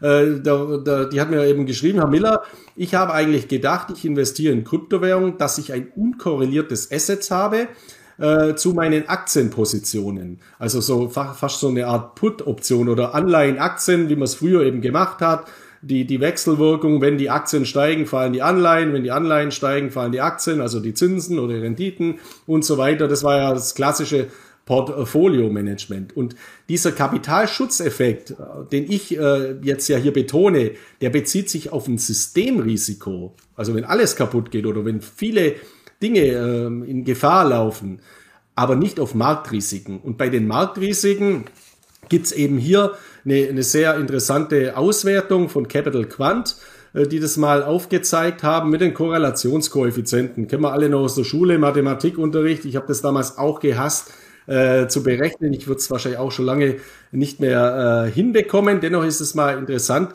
sich das Ganze auch ein bisschen näher anzuschauen. Also wenn man sagt, ich habe Kryptowährungen im Portfolio beigemischt als Ausgleich, wenn irgendwas anderes fällt, das funktioniert nicht. Das muss man ganz äh, äh, klar sagen. Und der beste Impact, den wir hier gesehen haben, oder der beste äh, Beispiel war ja der Corona-Alles-Crash im Frühjahr, im März, April 2020. Das sind alle Anlageklassen gleichzeitig zusammengebrochen. Gold, Anleihen, Aktien, Kryptowährungen. Noch wenn man mal erinnern, der Bitcoin ist auf 3800 Dollar damals zusammengebrochen. Also da haben wir enorme Korrelationen. Und äh, wenn man jetzt diese Korrelationen sich eben mal anschaut, also Korrelation bedeutet immer die wechselseitige Beziehung zwischen zwei Anlageklassen beispielsweise, in dem Fall äh, Aktien in Form vom S&P und äh, im Bereich von, von Kryptowährungen, wenn man sich jetzt mal, mal nur ein S&P anschaut, ein S&P 500, wie der heute gewichtet ist, wird man ja auch mal feststellen, oh, da gibt es ein paar Big Tech-Unternehmen, die da eine ganz schöne hohe Gewichtung haben. Ja, und wenn dann Tech-Unternehmen natürlich auch unter die Räder kommen, äh, dann warum soll dann der Bitcoin da unkorreliert äh, dagegen äh, steigen? Und die Fakten sind eben so, dass wir in der Corona-Pandemie damals bei diesem Alles-Crash eine positive Korrelation hatten von plus 0,8. Also Korrelationskoeffizienten gehen von minus 1 bis plus 1. Minus 1 bedeutet eine komplett gegenläufige Entwicklung. Wenn der Bitcoin 1% steigt, dann fällt das andere Asset, wo die Korrelation plus 1 ist, äh, minus 1 ist, um 1%. Und äh, positiv bedeutet dann eben, eben in diesem Zusammenhang eben bei plus 0,8, da ist fast ein Gleichlauf, also zu 80 Prozent eben ein Gleichlauf dieser Anlageklassen. Und äh, gerade in Abwärtsphasen ist die Korrelation eben enorm hoch. Und äh, das, das, äh, das, das muss man eben äh, sich bewusst machen, dass eben hier vor Marktrisiken die Beimischung von Kryptowährungen keine Diversifikationseffekte in Bezug auf die Korrelation ergeben. Also das ist eben äh, ein Punkt, der, der, der dann eben nicht so, dass man, dass man, dass man nervös werden kann, zu dem Ganzen äh, führt. Ähm, okay, wenn ich die Schwankungen aushalte, wie sieht es denn aber mit der Rendite aus? Kann ich dann sagen, eine gewisse Beimischung macht trotzdem viel aus, äh, Sinn aus Rendite-Gesichtspunkten deiner Meinung nach? Weil sonst ist natürlich die Frage, warum machen wir hier alle vier Wochen ein Krypto-Update, wenn ich ja gleich Aktien kaufen könnte? Oder sagst du, ja, die gewisse Beimischung, schwanken tut's trotzdem, aber unterm Strich bleibt historisch gesehen in letzter Zeit mehr übrig. Ja, selbstverständlich. Also meine Aussage bezieht sich auf die Abwärtsphasen. Wir haben in Abwärtsphasen eine hohe Korrelation von bis zu minus 0,8 Prozent, eben, äh, vom, Entschuldigung, plus natürlich, von bis zu plus 0,8 8 äh, Prozent in der Korrelation Bitcoin zu, zu Aktien. Wobei die 0,8 waren natürlich ein Extremszenario dieses Corona-Alles-Crashs. Aber in Boomphasen gehen diese Korrelationen eben zurück auf minus 0,4 Prozent beispielsweise. Und wenn ich jetzt in so einer Boomphase mit dem Bitcoin 300 Prozent plus mache und mit den Aktien 20 Prozent plus, dann habe ich ja das so einen gigantischen Puffer, dass ich in der Abwärtsphase eben auch davon mal zehren kann. Und wenn dann der, in der Abwärtsphase der Gleichlauf oder der, der, das nur ein Gleichlauf ist, dann ist es ja dennoch eine gigantische Outperformance. Und auf diese Thematik Portfolio Management sind wir ja schon mal eingegangen. Diese Robeco-Studie, die ich mal angesprochen habe, die halte ich als sehr, sehr gut, die eben empfiehlt, circa drei Prozent des Gesamtvermögens in Kryptowährungen anzulegen, um äh, schützende Portfolioeffekte zu erzielen in Bezug auf Optimierung der Rendite bei nur marginal steigenden Risiken. Und zusätzlich kommen da ja sogar Kapitalschutzeffekte vor Systemrisiken dazu. Und das muss man ja auch aus meiner Sicht eben zusammenzählen. Also ich habe Marktrisiken, aber dementsprechend stehen gigantische Marktchancen gegenüber und ich habe eine große Reduktion bei Systemrisiken. Und diese Reduktion bei Systemrisiken habe ich ja nur vielleicht mit einer Anlageklasse ansonsten wie Gold, dass wenn das Geldsystem kollabiert, dass ich dann eben positive Auswirkungen auf den Goldpreis habe. Und das ist eben auch zu erwarten bei einem Bitcoin als dezentrale Anlageklasse. Und diese Kombination, diese Mischung, die spricht eben dafür, in Kryptowährungen auch zu investieren, neben den technologischen Aspekten und äh, dass dann eben auch eine Korrelation, eine hohe Korrelation in Abwärtsphasen ja, verkraftet werden muss und äh, hier keine äh, Effekte entstehen, das gehört dazu. Und ich habe das damals auch in meinem Artikel dann so zusammengefasst, Kryptowährungen sind keine Put-Optionen. Also es ist nicht so, ich mische Kryptowährungen zu und erwarte mir dann eine Portfoliostabilität. Äh, Wenn es kracht an den äh, Märkten, nein, dann muss ich halt Put-Optionen kaufen oder irgendein anderes Hedging machen. Also dafür sind Kryptowährungen, dafür ist der Bitcoin nicht geeignet, um Marktrisiken zu diversifizieren in diesem Zusammenhang bei Abwärtsphasen. Dann lass uns doch vielleicht mal ein bisschen Blick auf Staaten, das Verhalten mit Krypto umgehen. Wir wissen ja, einige Staaten sind da sehr, sehr restriktiv. Indien wird vielleicht dieses Jahr zur Deckung kommen und das Ganze äh, doch positiver aufmachen. Scheinbar ist es so, dass Indien vorhat, äh, Bitcoin als Rohstoff zu klassifizieren, alle anderen Kryptowährungen so eher als Wertaufbewahrungsspeicher, als Wertspeicher, als Aktie. Ähm, Gibt es sonst irgendwas aus der Länderbranchen, Sektoren, Betrachtung her irgendwas zu sagen, wo man sagt, diese Länder tun sich gerade besonders hervor oder hier muss man besonders aufpassen, weil es nur Marketing ist? Äh, also genau, also bei, beim Thema Indien muss ich auch sagen, das ändert sich ja auch im Zwei-Wochen-Rhythmus, was die da immer mal vorhaben und deswegen diese Effekte aus Indien, äh, die haben auch mittlerweile abgenommen. ist fast vergleichbar äh, mit China, weil da, da haben die Verbotsmaßnahmen ja auch nicht gewirkt. Dennoch, Indien ist eine große Volkswirtschaft, hat sicherlich mehr Auswirkungen wie Kasachstan, Kosovo oder äh, ja, Tonga. Aber äh, die, die, die, Rest, äh, die, die, die, die Rahmenbedingungen Indiens sind ja schon sehr schlecht und äh, in, in China sind sie auch sehr, sehr schlecht. Und hier äh, erwarte ich für die Zukunft eher positive Überraschungen, dass es sich mal auch drehen könnte, also dass mal eine positive oder liberale Regulierung kommt und das hätte dann eher massiv positive Effekte. Warum ich auf das Thema Staaten, Städte und Kryptowährungen eingehe, hat zwei Gründe. Erstens mal, hier gibt es eine tolle Studie von Fidelity Digital Assets. Das ist eine Tochtergesellschaft eines der größten Vermögensverwalter der Welt mit sieben Billionen US-Dollar Assets under Management. Fidelity kennen wir alle, äh, also auch eine große Fondsgesellschaft, die auch in Deutschland eben äh, sehr, sehr aktiv ist in diesem Zusammenhang.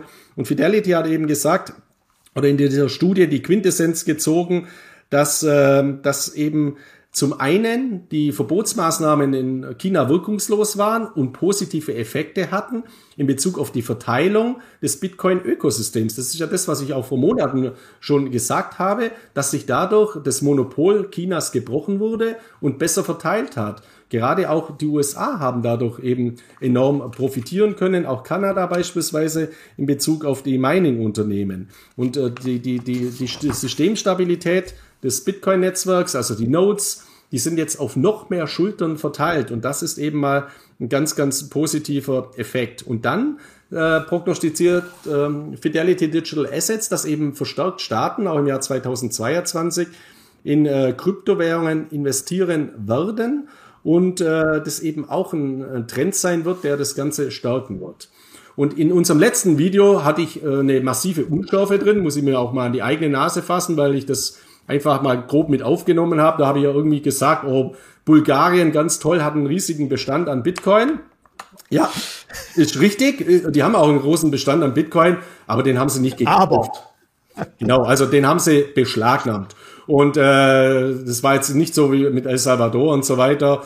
Also äh, Asche auf mein Haupt, das hätte ich natürlich ein bisschen stärker differenzieren können. Deswegen habe ich jetzt mal äh, auch einen großen Artikel dazu geschrieben, gerade von meinen Leser, zu dieser Thematik Staaten und Kryptowährungen. Was da jetzt eben interessant ist, ist wirklich, dass man mal differenziert, wie können denn Staaten zu Kryptowährungen kommen? Und da gibt's eben vier grundlegende Wege. Erstens mal durch direkte Käufe, also dass ein Staat sagt, wir investieren Teile unseres Staatsvermögens in Bitcoin, wie es zum Beispiel das kleine El Salvador macht. Das ist der erste Punkt und, äh, oder der erste Weg. Und da sind noch relativ wenige Staaten eigentlich, äh, die das eben diesen Zusammenhang gemacht haben. Dann durch die Beschlagnahmung bei Kriminellen. Das war eben auch der Fall Bulgarien. Die haben eben Kryptowährungen beschlagnahmt. Und deswegen sind all diese Statistiken, die ich mir, die ich letztes Mal vorgestellt habe bei Bitcoin Treasuries, eben überhaupt nicht richtig und nicht zutreffend weil das sind eben nur die Beschlagnahmungen beinhaltet, die auch bekannt sind. Aber man weiß beispielsweise, dass China gigantische Beschlagnahmungen bei Kryptowährungen durchgeführt hat, beispielsweise auch bei illegalen Mining-Unternehmen, aber auch zum Beispiel im Zusammenhang mit Scams. Dieser Plus-Token, dieser Plus-Token-Scam vor einigen Jahren, da hat äh, äh, China gigantische Summen an Bitcoin, Ethereum, XRP und so weiter beschlagnahmt. Also so gesehen hat Bitcoin, äh, hat China auch einen Bestand im Staat, ans Kryptowährungen. Ich weiß eigentlich nicht, ob die sie schon wieder verkauft haben oder was die äh, damit äh, gemacht haben. Aber das ist eben auch ein Weg. Und dann durch Steuereinnahmen. Es gibt einen Zug, also einen Schweizer Kanton, da kann man seine Steuern mit äh, Bitcoin äh, bezahlen. Und es gibt in, Rio de Janeiro, die haben auch einen sehr innovativen äh, Bürgermeister, äh, der eben auch so ein, so ein Projekt ins Leben gerufen hat, nach dem Vorbild von Miami die auch so einen Krypto-Bürgermeister haben, was ich super finde, äh, in diesem Zusammenhang, weil das ja tolle Städte sind, große Städte sind, auch mit Potenzial und eben ganz anders zu beurteilen sind als der Quatsch aus El Salvador. Und die haben so ein ähm, Blockchain-Projekt eben auch ins Leben gerufen, also äh, Rio de Janeiro, zweitgrößte Stadt Brasiliens, dass man eben hier strategisch ein Prozent in Zukunft der Staats, äh, der Stadtgelder, also der, der, der Kommuna, kommunalen Gelder, die man besitzt, in Kryptowährungen investiert. Das ist natürlich auch äh, eine ganz, ganz interessante Entwicklung. Und äh, Rio de Janeiro ist ja eine Millionenmetropole, hat wahrscheinlich sogar mehr Einwohner als El Salvador. Äh, also nur diese, diese Stadt. Und das hat natürlich, hätte ja auch tolle Effekte, vor allem wenn es dann auch weitere Nachahmer findet. Und das ist ja auch wieder was, was aus der Fidelity-Studie hervorgeht. Und dann hat plant Rio de Janeiro auch, dass man seine Steuern in Kryptowährungen bezahlen kann. Und wenn man es in Kryptowährungen bezahlt, bekommt man 10% Rabatt. Das ist natürlich ein toller Anreiz, dass man sagt, okay, ich zahle 10% weniger Steuern, wenn ich die in Bitcoin zahle. Und ich kann mir schon vorstellen, dass, dass, dass die Überlegung ja sein muss, aha, man baut sich dann ein gewisses Reservoir auf an Kryptowährungen als, als Staatshaushalt oder als kommunaler Haushalt. Und diesem Vorbild, da gehe ich auch davon aus, dass eben äh, weitere Staaten folgen werden.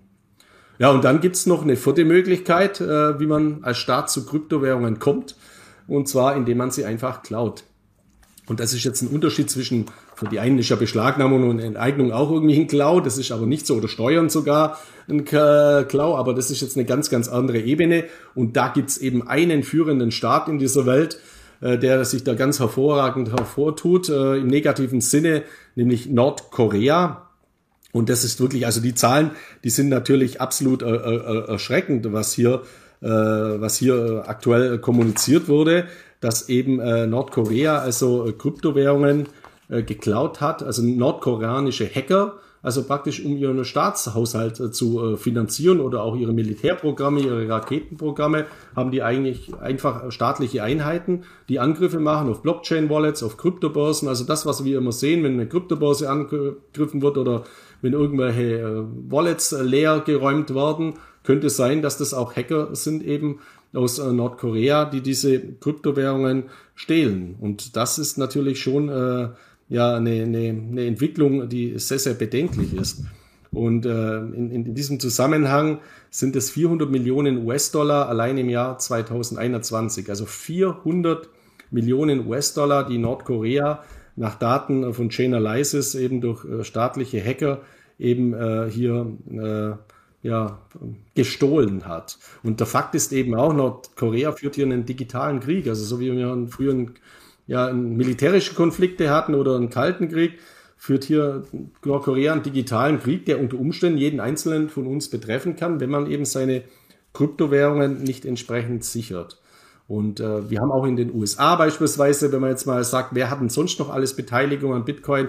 das FBI, also US-Behörden haben natürlich auch Bitcoin-Beteiligungen, weil sie es auch natürlich beschlagnahmt haben.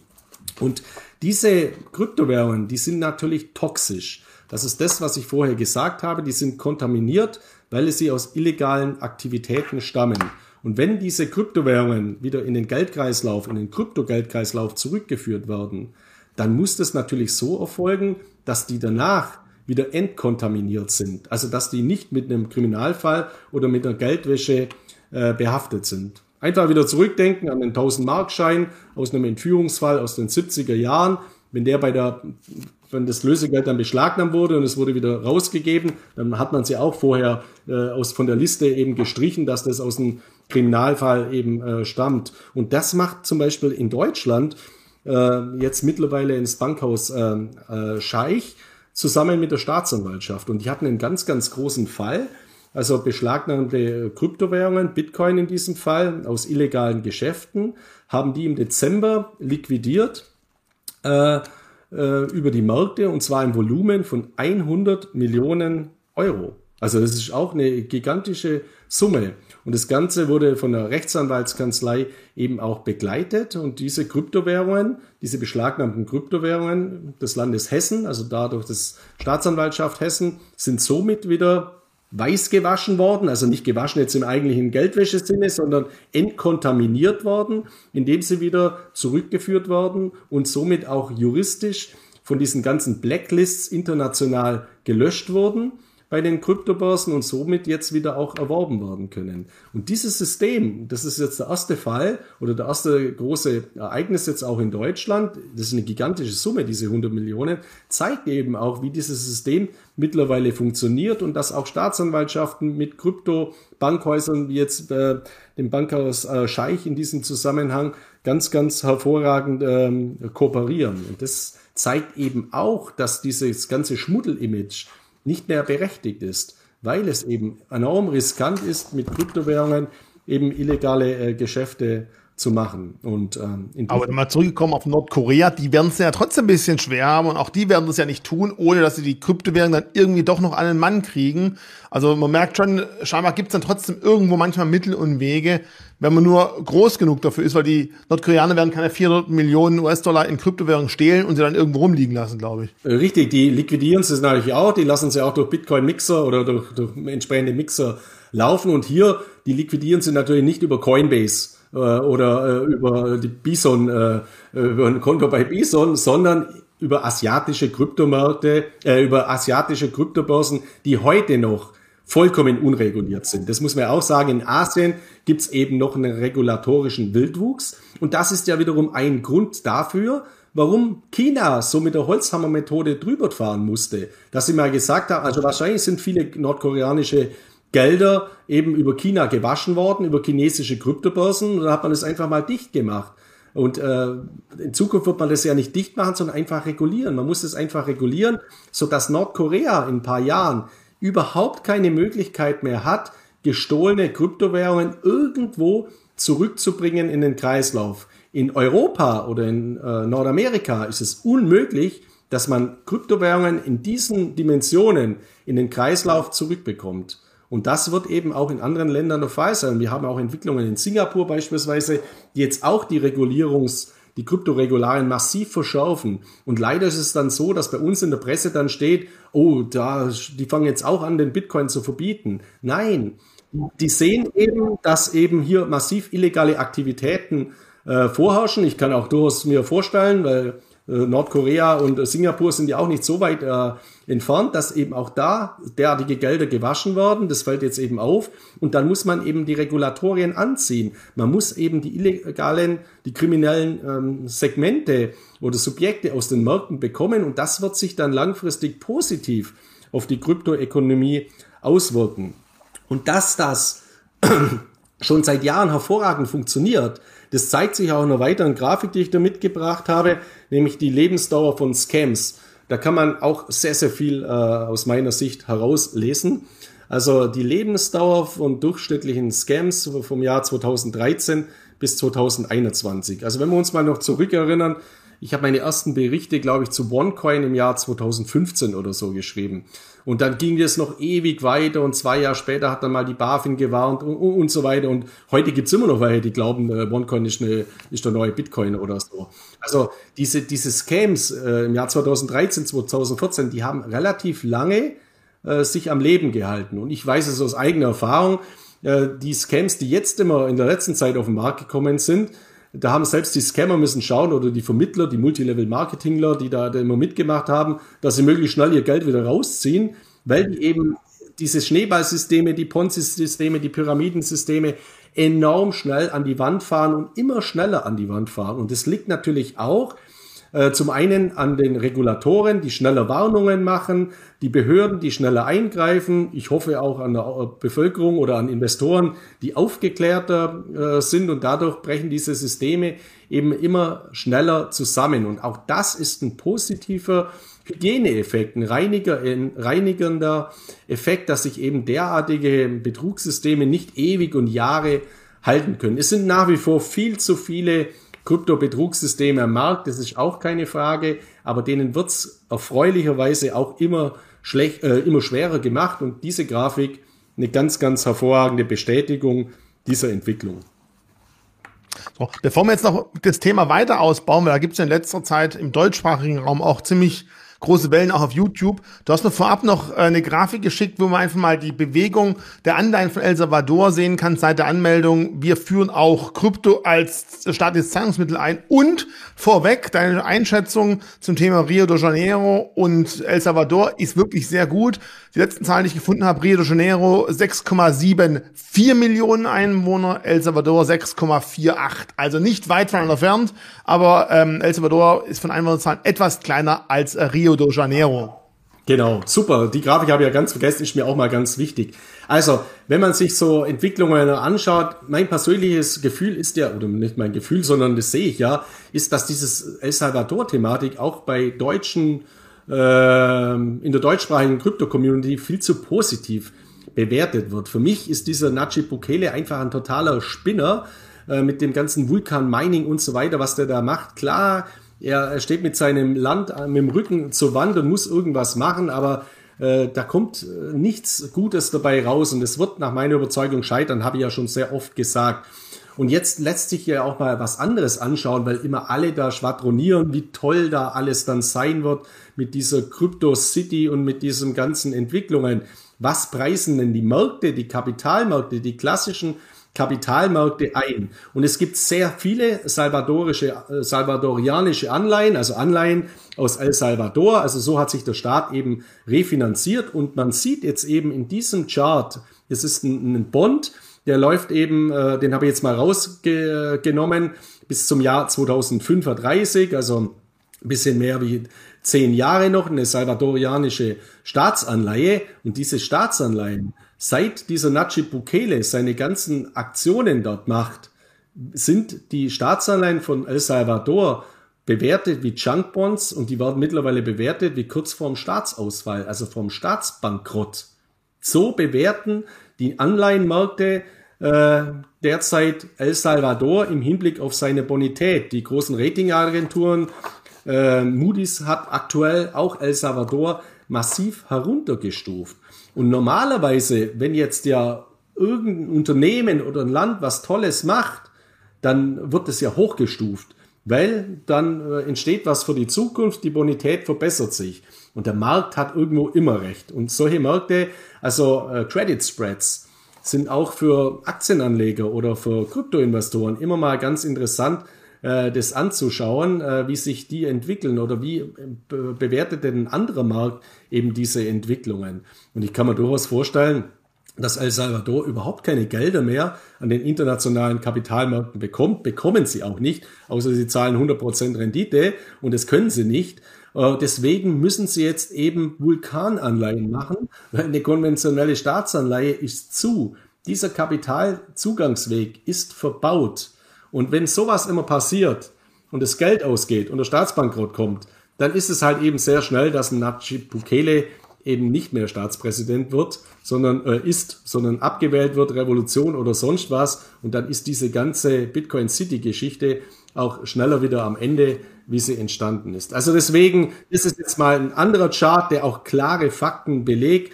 El Salvador ist faktisch steht faktisch vor dem Staatsbankrott. Und wenn das Bitcoin-Projekt. Mal zu dem Chart, wenn man sich anguckt, ich glaube, im September letzten Jahres wurde bekannt gegeben, dass es wirklich offiziell eingeführt werden soll. Es müsste irgendwo hier sein. Dann scheinbar hat es der Markt erstmal wirklich gut aufgenommen, muss man sagen. Von 80 und unter 80 sagt man schon wirklich, ist es ein Junkbond auf über 100 Prozent gehoben. Hier kann man einfach sagen, ich zahle 1000 Dollar für die Anleihe, wenn sie bei 100 Prozent ist ist er bei 50 Prozent, zahle ich halt bloß 500 Dollar, krieg aber auch bloß so viel und ich verkaufe es natürlich dann zu so einem günstigen Preis oder wie hier eben 50 Prozent, weil ich davon ausgehe, die können es nicht zurückzahlen und hier müssen sie halt in US-Dollar zurückzahlen. Vielleicht gibt es jetzt einige, die das Video anschauen und Kommentare schreiben, ja, ja, klar, US-Dollar-Anleihen, deswegen gehen sie runter, aber Bitcoin wird ganz groß. Aber trotz allem internationaler Zahlungsverkehr ist halt weiterhin erstmal der US-Dollar für viele entscheidend. Und ähm, ich finde es auch ziemlich erschreckend, wie extrem wir dieses Jahr, das habe ich nie im Auge gehabt bisher, den Weg nach unten bei den Staatsanleihen von El Salvador gesehen haben. Das ist natürlich ein erschreckendes Bild, definitiv. Ja, und es ist ja auch genauso, wie du sagst. Ich meine, dieses Projekt, ich habe am Anfang auch gedacht, wow, was, es ist ja vergleichbar mit dem Bürgermeister von Rio de Janeiro oder mit dem Bürgermeister von Miami. Nur da steckt was dahinter.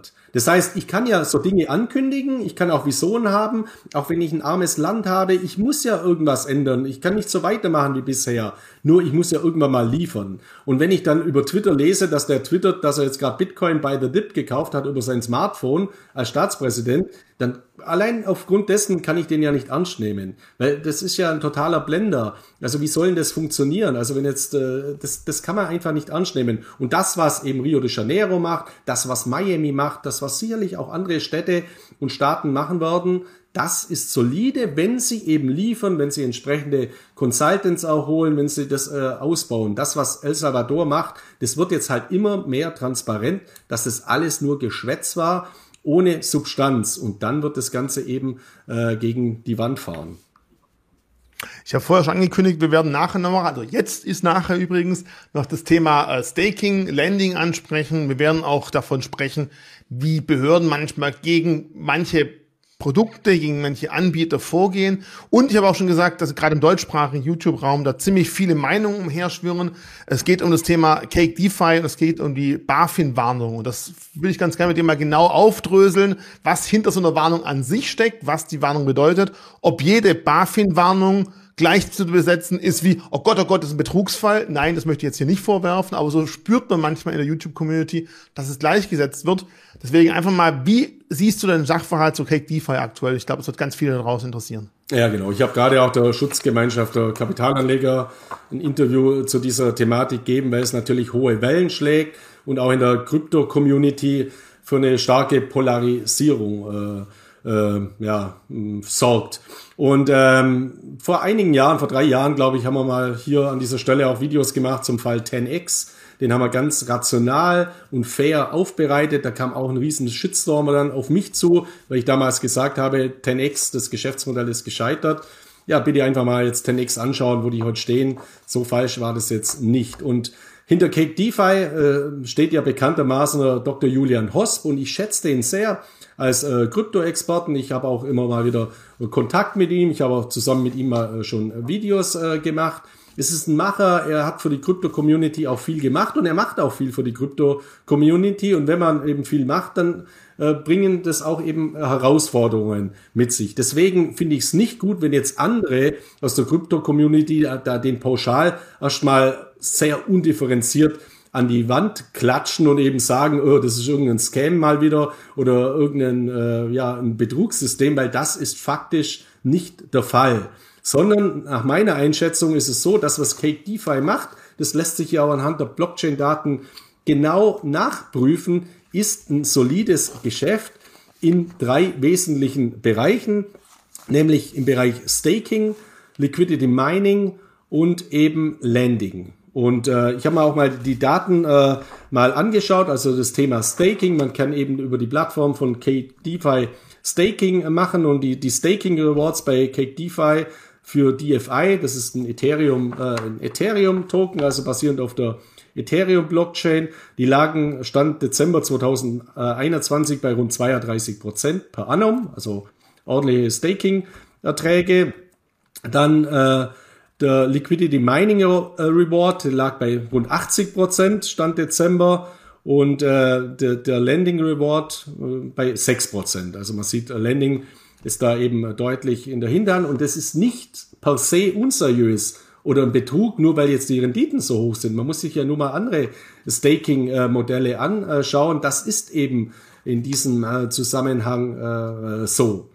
Nur der Punkt, äh, der jetzt eben bei Cake DeFi zum Tragen kommt, ist der, dass die BaFin ja nicht sagt, ja, das ist ein Betrug, sagt sie ja gar nicht, man muss das einfach mal genau lesen, sondern die BaFin hat jetzt eine Verbrauchermitteilung veröffentlicht in ihrem Bereich unerlaubte Geschäfte und die ist natürlich als negativ zu äh, werten. Das darf man jetzt auch nicht schönreden. Also ich habe jetzt ja von, von äh, Fans von Cake DeFi auch immer mal gelesen, ja, das ist ja eine Auszeichnung, weil Cake DeFi ist jetzt eben so groß geworden, dass man jetzt sogar die BaFin davor warnen muss. Binance hat genau das Gleiche gehabt. Das ist kein Argument. Also, wenn jetzt die BaFin vor Binance warnt, äh, kann man das jetzt nicht sagen, ist das sogar eine positive Auszeichnung. Also, schönreden darf man sich's nicht.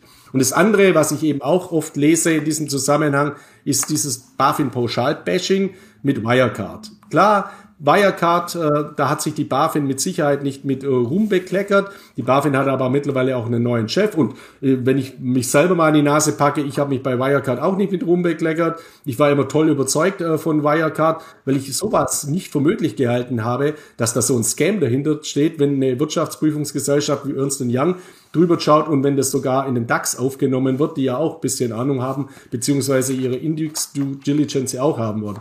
So kann man sich täuschen. Also da jetzt immer die BaFin schlecht zu machen, mit diesem Argument, mit diesem Totschlagargument Wirecard, das man immer vorbringen kann, ist eben auch nicht angebracht.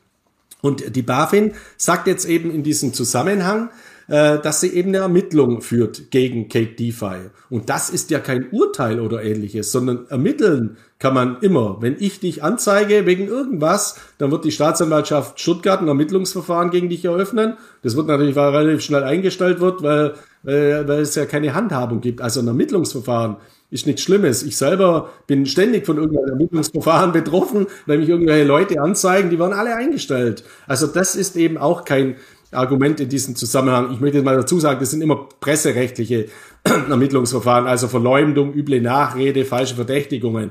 Das sind immer meine Ermittlungsverfahren, die gegen mich geführt werden, weil ich halt irgendwas sage, nicht irgendwas, sondern weil ich halt Fakten sage oder meine Meinung sage. Und da wird eben auch strafrechtlich immer versucht, mich in meiner Meinung zu unterdrücken. Bei Cake DeFi ist es jetzt eben so, Cake DeFi hat eine Internetseite und diese Internetseite ist ja nachprüfbar. Auch in deutscher Sprache steht die zur Verfügung. Julian dreht Videos auf YouTube auch in deutscher Sprache. Somit ist relativ klar, dass hier deutschsprachige Anleger angesprochen werden. Das ist der, das steht ja außer Frage, sonst würde man das ja auch nicht, ma äh, nicht machen. Und die ganzen Internetforen zeigen ja auch, dass viele deutschsprachige Investoren ganz offensichtlich auf der Cake DeFi Plattform eben investiert sind. Und das ist jetzt eben auch der Anknüpfungspunkt der BaFin, die eben sagt, okay, wenn hier eben ein Vertrieb in Deutschland stattfindet, ein Marketing äh, äh stattfindet, für Dienstleistungen wie Staking, wie Lending, äh, wie Liquidity Mining, auch im Zusammenhang mit Kryptowährungen, wo es eben mittlerweile neue regulatorische Gesetze gibt und Anforderungen, wie eine Kryptoverwahrlizenz beispielsweise oder auch eine Zahlungsverkehrslizenz oder auch im Sinne des Kreditwesengesetzes Regelungen in Bezug auf Geldwäscherichtlinien, äh, also nicht im Kreditwesengesetz, aber in Bezug auf Geldwäscherichtlinien auch und im Kreditwesengesetz eben auch auf die Entgegennahme von Geldern, dann braucht man dafür eine Zulassung, eine Lizenz. Deswegen besorgen sich ja andere Dienstleister eben die Zulassungen in Deutschland oder die EU-Kryptoverwahrlizenz in anderen Ländern, um dann tätig zu werden. Und das wird jetzt eben untersucht. Ist diese Lizenz für die Geschäftstätigkeiten von Cake DeFi erforderlich? Aus meiner Sicht ganz klar ja. Und ist diese Lizenz eben vor, äh, vorhanden? Und die ist eben nicht vorhanden. Und jetzt gibt's eben mehrere Möglichkeiten. Wir hatten das im Fall Binance. Bei Binance war es so, Binance hat bis vor ein paar Monaten eben auch eine deutschsprachige Internetseite gehabt. Hat man können über ein Dropdown-Menü umstellen auf Chinesisch, Deutsch, Italienisch, was weiß ich was alles. Und äh, das Deutsche ist auf einmal weg. Also Binance hat müssen aufgrund der, der der BaFin-Untersuchungen eben auch sagen, okay, wir dürfen uns nicht aktiv an den deutschsprachigen Markt wenden. Und das macht eben Binance äh, seither nicht mehr. Und auf der anderen Seite hat natürlich Cake DeFi auch die Möglichkeit und die, die Chance, über äh, ihre Anwälte eben äh, das mit der BaFin zu klären. Also was muss jetzt gemacht werden, damit das Ganze legalisiert wird und damit, also aus Sicht der BaFin, aus Sicht der Aufsichtsbehörden und damit diese Geschäftstätigkeiten eben dann umgef äh, äh, ja, ausgeführt werden können, ohne dass es eben regulatorische Probleme gibt. Und da weiß ich eben auch, äh, dass eben das äh, aktuell erfolgt, also dieser Prüfungsprozess erfolgt. Und was das dann für Folgen hat, ob jetzt Cake DeFi nur das Angebot aus Deutschland herausnehmen muss oder einen Disclaimer einbauen muss oder ja praktisch so ein Geoblocking machen muss, dass Deutschland nicht mehr auf die Internetseite zugegriffen werden kann, weil wir haben das ja in anderen Bereichen auch. Was machen Investoren dann? Sie nutzen einfach ein VPN-Netzwerk und greifen trotzdem äh, auf der, die Seiten zu. Es kann aber auch sein, dass es eine komplette Vertriebsuntersagung äh, in diesem Zusammenhang gibt, auch in Bezug auf Marketing und es kann auch noch weiterführende Folgen haben. Und grundlegend ist es eben nie gut, wenn Unternehmen von sowas betroffen ist, weil es natürlich auch Auswirkungen hat auf die Reputation und natürlich durchaus auch auf die Geschäftstätigkeit, weil natürlich auch die BaFin mit anderen Behörden eben zusammenarbeitet. Ein Argument, was ja auch dann immer kommt oder was ich gesehen habe, ist, ja, Cake DeFi, also diese Cake PTE Limited, die ist natürlich jetzt nicht in, in Deutschland domiziliert, sondern in Singapur. Was geht denn das die BaFin überhaupt an, wenn ein Singapur-Unternehmen eine Website ins Internet stellt? Ja, sehr viel, wenn sie halt diese Website in deutscher Sprache zur Verfügung steht und man sich ganz offensichtlich in den Vertriebsmaßnahmen auch an deutsche Märkte und somit deutsche Anleger wendet, weil dann ist die BaFin ganz klar zuständig. Und es ist ja nicht so, dass jetzt das mal eine reine Verdachtsmeldung mal äh, herausgehaut wird, sondern die BaFin hat natürlich auch eine Vorprüfung gemacht und diese Argumente natürlich auch äh, gesehen und deswegen auch jetzt eben hier eine Verbrauchermitteilung in diesem Zusammenhang gemacht und ein Ermittlungsverfahren eingeleitet. Und äh, ja, das muss jetzt eben geklärt werden in diesem Zusammenhang. So, und wie ist jetzt dein Fazit zu der aktuellen Situation? Äh, als zum Beispiel User von Cake DeFi, als Kunde das möglicherweise werden möchte oder auch als äh, Meldung einfach in das weite Netz da draußen. Wie sollte man solche Nachrichten genau analysieren? Wie soll damit umgehen? Ja, also das, ich würde es jetzt nicht mal nur auf Cake DeFi äh, beziehen, sondern ganz allgemein ist eben meine Meinung erstens die, ich empfehle ja grundlegend eher kein äh, Staking, Liquidity Mining oder äh, Lending zu machen, sondern Hodling, das ist der erste Punkt. Aber wenn man es sich eben entscheidet, äh, Staking äh, zu umzusetzen, würde ich es halt empfehlen, direkt über die Validatoren zu machen. Das kann man dann über einen Ledger beispielsweise über eine Hardware-Wallet äh, direkt ansteuern und keine Pools dazwischen zu schalten. Also keine Intermediäre. Warum schaltet man denn äh, überhaupt Intermediäre und Pools dazwischen? Ja, weil das natürlich einfacher ist, weil die einem natürlich die Komplexität abnehmen. Also äh, viele Anleger wollen sich halt nicht mit diesen ganzen technologischen Spezifikationen befassen, sondern die wollen Kryptowährung dahin übertragen oder Geld hinüberweisen, auf den Knopf klicken, den Coin das staken, den Coin das äh, Liquidity und die Mining betreiben, das da einfrieren und so weiter. Dass man da eine einheitliche Plattform hat. Das ist ja der Hintergrund. Und wenn man sich dafür entscheidet, das über eine Plattform zu machen, ist meine klare Empfehlung eben die, äh, dass man dann darauf achtet, dass man eine Plattform nutzt, die eben eine Lizenz hat, also die reguliert ist und die entsprechende Zulassungen hat. Und äh, äh, gibt es ja auch in Deutschland, also Coinbase hat beispielsweise eine, eine BaFin-Lizenz äh, und hat äh, sechs Coins mittlerweile im Staking. Also man kann über Coinbase Staking betreiben und das in einem regulierten Rahmen. Da bekommt man jetzt wahrscheinlich weniger äh, Staking Rewards, aber man ist eben auf der sicheren Seite in einem regulierten äh, Rahmen. Und ein anderer Punkt ist der, das ist eben auch meine Erfahrung, diese Staking Pools und das meine ich jetzt ganz bewusst nicht auf Cake DeFi, also ist überhaupt nicht auf Cake DeFi bezogen, sondern ganz allgemein. Diese Staking Pools, viele sind eben anfällig darauf, dass sie sich dann doch irgendwie als möglicher Exit-Scam herausstellen könnten, weil sie eben in irgendwelchen äh, Domizil Ländern domiziliert sind oder dass es eben extrem äh, existenzbedrohende Impacts gibt, wie Hackerangriffe. Also diese Staking-Pools sind massiv anfällig für Hackerangriffe, weil sie bei weitem nicht so gut abgesichert sind, häufig wie eben Kryptobörsen, gerade äh, regulierte äh, Kryptobörsen. Also da läuft man dann auch Gefahr, dass man eben die Coins eben verliert eben durch derartige Hackerangriffe. Und das sind eben für mich äh, zwei äh, ganz, ganz bedeutende Risiken.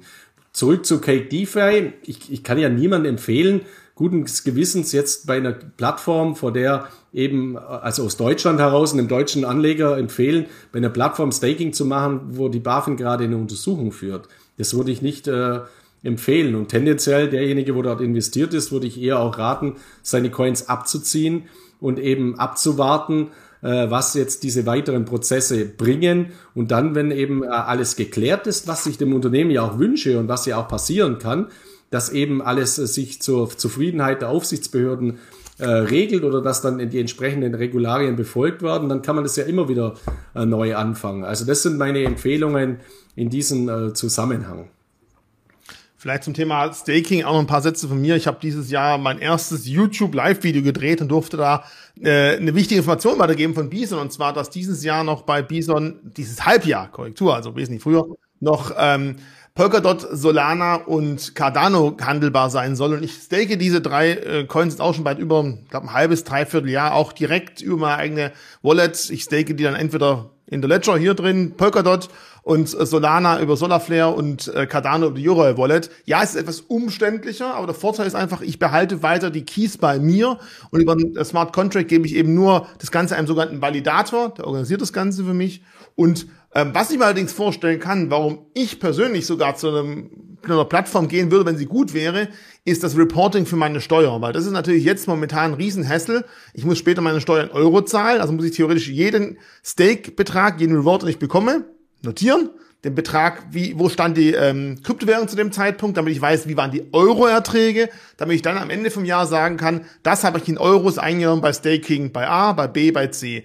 Das wäre für mich persönlich der einzige Grund zu sagen, da hätten wir einen Vorteil, da gebe ich auch gerne ein halbes Prozent oder Prozent ab. Aber ansonsten bin ich ehrlich gesagt auch ganz bei dir. Ich fühle mich relativ wohl, das einfach selber in der Hand zu haben und andererseits natürlich auch das Netzwerk zu unterstützen. Ich habe vor kurzem gelesen, dass zum Beispiel Polkadot ähm, hat sich die Te Telekom äh, Systems dazu gemeldet. Die sind selber sogar als Validator unterwegs, weil sie die Technik gut finden. Also da habe ich auch das Gefühl, ich unterstütze das Netzwerk ein bisschen, kriege auch was dafür zurück. Ähm, ich weiß natürlich, dein Einsatz ist ganz klar, die zehn Jahre Haltefrist, die sind natürlich ganz schön bitter. Das muss man natürlich in Kauf nehmen, dass man dann einfach zehn Jahre lang Kursgewinne mit seinem persönlichen Steuersatz zu versteuern hat, wenn man da einfach doch frühzeitig raus will. Ich hoffe, bei den meisten Coins, die gibt's noch in zehn Jahren, auch wenn Darwin vielleicht beim einen noch zuschlägt. Das wird ziemlich, ziemlich spannend werden. Aber auch da werden wir vielleicht mal in näherer Zukunft diese drei Coins genauer beleuchten, auch ein bisschen das Verfahren, Proof of Stake, was steckt dahinter, was heißt Validator, wie funktioniert das Ganze. Da gehen wir vielleicht dann auch mal genauer drauf ein. Aber jetzt zum guten Schluss. Ich Darf ich glaube ich noch zwei Punkte dazu ja. sagen? Also, ich auch drei. Ja, wir sind ja immer Konsens, aber da muss ich da jetzt widersprechen, das sehe ich nicht so wie du. Erstmal zum Thema Telekom ist übrigens auch was sehr, sehr Positives. Also ein DAX 30 Konzern mit seiner Tochter. Die haben nicht nur Polkadot als Validator, ja, unterstützen sie. Sie haben sogar selber in Polkadot investiert. Also das ist auch äh, was, äh, was sehr, sehr interessantes. Und äh, der, der zweite Punkt ist der, also ich habe immer gelernt, oder es ist so ein, so ein Satz auch von mir, das Steuern ist wichtiger als die Steuern. Also nur aus steuerlichen Überlegungen irgendwas zu machen, äh, damit die Steuer einfacher wird, würde ich nicht empfehlen und es ist nicht notwendig, weil, weil man eben über Coin-Track, über, über Tracking-Plattformen, über die API-Schnittstellen, auch beim Ledger, eben auslesen kann über Accounting, Coin-Tracking, Blockpit und so weiter, so dass man das aufbereiten kann eben für einen äh, Steuer, äh, Steuerreport. Und deswegen, das, wie du es machst mit den Validatoren direkt über den Ledger, das ist ja genau meine Empfehlung. Und ansonsten ein Pool nur wegen der steuerlichen Seite, nur dann, wenn er zugelassen ist, zumindest. Ja, also nicht wegen der steuerlichen Seite, sondern weil ich zu faul bin, für ein paar Cent jeden Tag das Zeug runterzuschrauben. Darum geht's mir einfach, dass er Kosten-Nutzen im Verhältnis. Aber da wie gesagt, sobald wir die Dinger bei uns bei Bison handeln, schauen wir uns mal genau an, wie das funktioniert. Und da lerne ich auch gerne dazu, weil die Arbeit jedem Ende des Monats alles zusammenzutippen, die würde ich mir gerne ersparen. Da bin ich definitiv äh, bereit für Neues. So, und jetzt zu der letzten Meldung, die du mitgebracht hast, die mich persönlich auch äh, freudig stimmt. Wir gehen jetzt wieder ganz kurz mal Richtung Aktienmarkt zurück. Und da muss ich auch sagen, äh, ich besitze beide Aktien, über die wir jetzt gerade sprechen werden. Wir haben vor kurzem die Meldung gehabt, ich glaube sogar gestern war das, dass ähm, Microsoft die Aktie von Activision Blizzard kaufen möchte und einfach sie dann etwas stärken möchte. Gerade gegen Sony sind sie weit im Hintertreffen. Bei den PlayStation-Verkäufen liegt Sony vorne. Aber auch Sony ist nach Tencent der zweitgrößte Spieler, äh, Entwickler. Und da hat sich natürlich jetzt Microsoft mit Activision Blizzard ein Filetstück gesichert. Auch wenn natürlich die Presse in letzter Zeit sehr schlecht dort war. Und dadurch ist Microsoft auch auf Platz Nummer drei angestiegen. Aber ich glaube, das ist ja nicht unbedingt der Grund, warum das Thema heute mit reinnehmen möchtest. Ja, genau. Also das... Äh ich habe ja schon öfters mal angesprochen, im, im Gaming-Bereich, da sind eigentlich virtuelle Währungen entstanden. Also da hat man über Avatare schon früher mal einen Sport kaufen können, mit äh, Währungen bezahlen, nicht mit Kryptowährungen, aber mit virtuellen Währungen. Und dieses, dieses Gaming-Segment ist eben eine der Basissäulen auch für dieses Metaverse der Zukunft, für das Internet of Things. Und das ist für mich, glaube ich, die Hauptstoßrichtung, die Microsoft jetzt verfolgt, weil eben auch Meta, also Facebook, äh, hier äh, ja etwas vorgegeben hat und eben mit dieser Akquisition von Activision Blizzard äh, sie jetzt genau in diese Schiene auch äh, etwas aufbauen können und das Ganze natürlich in ihr Gesamtbeteiligungsportfolio und ihr Netzwerk hervorragend passt. Was mich am meisten überrascht hat, also Activision Blizzard habe ich ja in letzter Zeit auch nur auf dem Schirm gehabt, wegen dieser ganzen äh, Sexskandale, muss man jetzt sagen, des Vorstands, also sexuelle Belästigung und so weiter. Und äh, gerade bei amerikanischen Unternehmen ist es ja immer so, da, da also der, der Aktienkurs hat ja massiv gelitten, jetzt nicht, weil das operative Geschäft schlecht läuft, sondern weil halt eben diese diese sexuellen Übergriffe eben äh, im, äh, im Raum stehen. Deswegen zwei Dinge haben mich da jetzt überrascht. Also, dass eben der Chef von Activision Blizzard, der ja hier massiv involviert ist, indem er ihm eben sagt, er hat das Ganze vertuscht oder vertuschen wollen, äh, weiterhin Chef bleiben äh, sollte. Also aus Corporate Governance Gründen, aus Sicht von Microsoft, finde ich es sehr überraschend.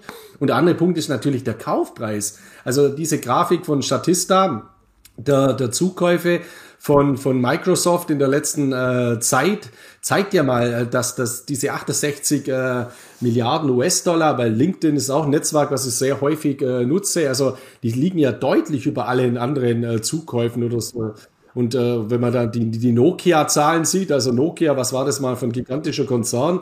Und äh, ja, also diese 7,2 Milliarden, das ist ja fast schon äh, Portokasse. Also das ist natürlich schon auch überraschend. Aber insgesamt zeigt es auch, dass diese Big Tech-Konzerne eben durch Akquisitionen auch wachsen. Und für mich ist es auch nur noch eine Frage der Zeit, bis mal einer dieser Big Tech-Konzerne eine Kryptobörse eben kauft weil äh, um eben halt äh, in diesem Marktsegment äh, weiter voranzuschreiten. Und äh, auf der anderen Seite äh, werden auch Kryptobörsen eben gekauft, die Lizenzen haben, dass Großkonzerne dann eben in einen bestimmten Markt eben eintreten können. Also wir haben ja in Deutschland, wir haben es im Vorgespräch mal kurz äh, gehabt, auch so einen interessanten Fall. Es gibt eine Kryptobörse aus Asien, äh, große regulatorische Probleme, die heißt äh, BitMEX, also in der Vergangenheit zumindest. Dann haben sie einen Einkauf gemacht. Die haben euren Chef praktisch, äh, euren ehemaligen Chef von Bison oder Börse Stuttgart hat dort äh, dann angefangen von vor einiger Zeit, hat dieses regulatorische Umfeld natürlich jetzt aufarbeiten müssen und die haben jetzt das Bankhaus Hyde gekauft. Also die planen das Bankhaus Hyde äh, zu kaufen. Das Interessante ist eben hier, die haben eine Kryptoverwahrlizenz und somit haben man einen Eintritt in den Markt aus regulatorischer Sicht, wenn die BaFin zustimmt, wobei ich jetzt in dem Fall davon ausgehe, dass eben die BaFin zustimmen wird. Und so glaube ich auch, Kryptobörsen können sehr äh, gute Ziele werden in Zukunft eben von diesen Big Tech Konzernen, dass sie jetzt nicht selber sowas aufbauen, gerade aus der regulatorischen Komponente, die ja dazukommt, sondern sowas kaufen. Deswegen glaube ich, dass derartige Übernahmen in den unterschiedlichsten äh, Segmenten, nicht nur in der Gaming-Branche, äh, schon auch äh, weiter zunehmen könnten in der Zukunft. Und insgesamt zeigt es ja auch den Stellenwert dieser neuen digitalen virtuellen Welt, in der auch Tokenisierungen über Non-Fungible Tokens eine ganz, ganz bedeutende Rolle spielen werden auf dem Weg zum Metaverse der Zukunft. Hier hat jetzt Facebook, also Meta, äh, mal was vorgegeben. Microsoft zieht jetzt hier nach und ich bin mal gespannt, was die anderen äh, Big Techs wie Apple, wie Amazon, wie Alphabet und so weiter in diesem äh, Zusammenhang so alles äh, machen werden. Und äh, das ist auch ein ganz, ganz gesunder Nährboden, glaube ich, dass wir für Kryptowährungen, gerade für die führenden, auch Bitcoin, Ethereum und so weiter, noch viele, viele weitere Anwendungsfälle in diesem Zusammenhang sehen werden. Und es gibt ja noch eine, eine weitere Aktie, die ich auch kurz mit hier aufgeführt habe, die hier ganz interessant ist, mal zu, zu ein bisschen näher anzuschauen. Was die so machen, das Unternehmen heißt Square oder das Unternehmen hieß bislang äh, Square, äh, hat auch einen sehr eloquenten äh, CEO, Jack Dorsey. Jack Dorsey war auch gleichzeitig der Chef von Twitter. Dort ist er dann als Chef zurückgetreten. Also ist auch ein Wahnsinn, was hier in den USA eben möglich ist, dass eben so eloquente Personen wie auch Elon Musk ja äh, SpaceX, also ein Riesenunternehmen führen und Tesla gleichzeitig führen und dann noch ein anderes Unternehmen führen. Also äh, sehen wir jetzt in Deutschland ja oder in Europa nicht so, dass jetzt der, der Chef vom BMW gleichzeitig noch der Chef von der Deutschen Bank ist oder so. Also wäre jetzt eher unvorstellbar. Aber bei, bei Square ist es eben so, äh, Square ist ein innovativer Konzern aus den USA äh, für, für Mobile Payments, äh, für Zahlungsverkehr, für Payment-Systeme hat äh, eben äh, auch einen eigenen Bitcoin-Bestand, also sehr, sehr frühzeitig schon Unternehmensgelder auch in den Bitcoin veranlagt. In der aktuellen Bilanz äh, liegen 8027 Bitcoin, also auch ein ganz schönes Asset und äh, fokussiert sie jetzt auch noch verstärkter auf den Bereich äh, der Kryptowährungen und hat eben aktuell angekündigt, jetzt ähm, Dienstleistungen und Produkte für Bitcoin-Miner oder für Kryptominer im Allgemeinen einzuführen. Ist natürlich auch wieder eine Entwicklung, auch durch die Verbotsmaßnahmen aus China gefördert, weil sich dann eben auch verstärkt Miner eben in den USA ansiedeln und auch da macht eben äh, dann äh, in diese Schiene, äh, äh, ja, in diese, diese Geschäftsfelder steigt eben Square jetzt äh, verstärkt ein. Die haben dann auch eine eigene Cash-App, dass auch Zahlungsverkehrsdienstleistungen in Zukunft über Kryptowährungen, beispielsweise über das Lightning Network vom Bitcoin, noch verstärkt äh, zum Einsatz kommen können. Und interessanterweise ist das dann jetzt eben auch so, dass auch hier eine Umbenennung erfolgt, also so wie bei Facebook zu Meta erfolgt jetzt. Bereits Erfolg ist sogar, genau. Genau, ist schon Erfolg. Also Square heißt nicht mehr Square, sondern Block. Block eben von, von Blockchain. Und ich habe ja schon äh, vor, vor Jahren mal gesagt, ich bin normal aber sehr skeptisch, wenn sich irgendjemand umbenennt und da bloß irgendwie irgendwas mit Blockchain oder Metaverse draufschreibt. Aber in dem Fall ist es genauso natürlich wie bei Facebook eine gigantische Substanz dahinter. Also da ist es natürlich absolut berechtigt und es zeigt auch, dass hier eine weitere Kryptoaktie jetzt eben auch äh, entsteht äh, mit Block und ein weiteres großes Unternehmen auch verstärkt in diese Bereiche geht. Und auch PayPal ist natürlich ein Unternehmen, das hier ein Zahlungsverkehrssysteme äh, kombiniert eben auch äh, mit Kryptowährungen in diesem Zusammenhang. Und das sind eben so sehr, sehr positive Entwicklungen, die in den optimalen Nährboden legen für weitere positive Kursentwicklungen in der Zukunft. Ob das dieses Jahr schon ist oder ob das im nächsten Monat schon ist, das weiß ich natürlich nicht, aber grundlegend werden hier sehr, sehr schöne Leitplanken eben äh, gelegt auf diese, in diese Welt der Digitalisierung und auch der Tokenisierung in der Zukunft. Auch ich muss man sagen, der Markt ist bisher zumindest in den letzten Monaten bei Block der andere Meinung gewesen. Die kamen jetzt von 225 Euro, sind aktuell irgendwo bei 116 Euro. Also die haben ganz schön Luft rausgelassen. Wenn ich es mal richtig anschaue, aktuell befinden wir uns irgendwo auf dem Niveau vom August 2020. Also die Aktie ist dann sehr stark gestiegen, hat es aber auch wieder äh, nachdem sie Corona-Crash erstmal vor Corona 76, im Tief bei Corona bei 35 sogar waren, haben sie dann äh, bis zu 232 nach oben klettern können und momentan wurde sehr, sehr stark der Stöpsel gezogen. Aber auch da, ich meine, Aktien bei Sonnenschein kaufen kann jeder. Ich hatte Glück bei äh, Blizzard, für mich waren nämlich genau diese negativen Aussagen ein Grund zu sagen, okay, die Kurse gehen nach unten, die Nachrichten sind schlecht, aber die Produkte an sich im Großen und Ganzen und auch das ganze Franchise im Hintergrund läuft ganz gut. Es war so ein klassischer Turnaround-Wert für mich. Und letzte Aussage noch kurz zu Blizzard.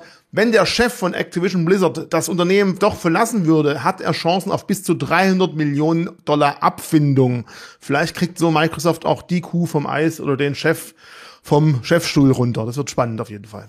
Ja, also ich glaube, wenn Sie die Vorwürfe be bewahrheiten, dann äh, wird man um den äh, Schritt gar nicht äh, drum rumkommen, weil gerade in Amerika sexuelle äh, Themen äh, oder Übergriffe sind ja da fast schlimmer, wie wenn man jemanden umgebracht hat oder äh, äh Deswegen hat auch Microsoft viele Spiele von Activision Blizzard in ihrem X-Store, in ihren Spielkonsolen-Stores etwas weiter nach hinten geschoben. Die waren gar nicht mal so publik nach vorne, alleine wegen diesen Tatsachen. Und da muss jetzt definitiv Microsoft dagegen vorgehen. Also wird spannend. Und wieder ein Beispiel, ob wir irgendwann wirklich dann später nicht nur virtuelles Gold, zum Beispiel in World of Warcraft sehen, sondern mit diesem virtuellen Gold auch in anderen Spielen hantieren können oder damit wirklich NFTs kaufen, die dann nur ich als einziger Spieler besitze oder herstellen kann. Also da gibt's ganz viel Fantasie für die Zukunft. Ich bin unglaublich gespannt, wie es da weitergeht.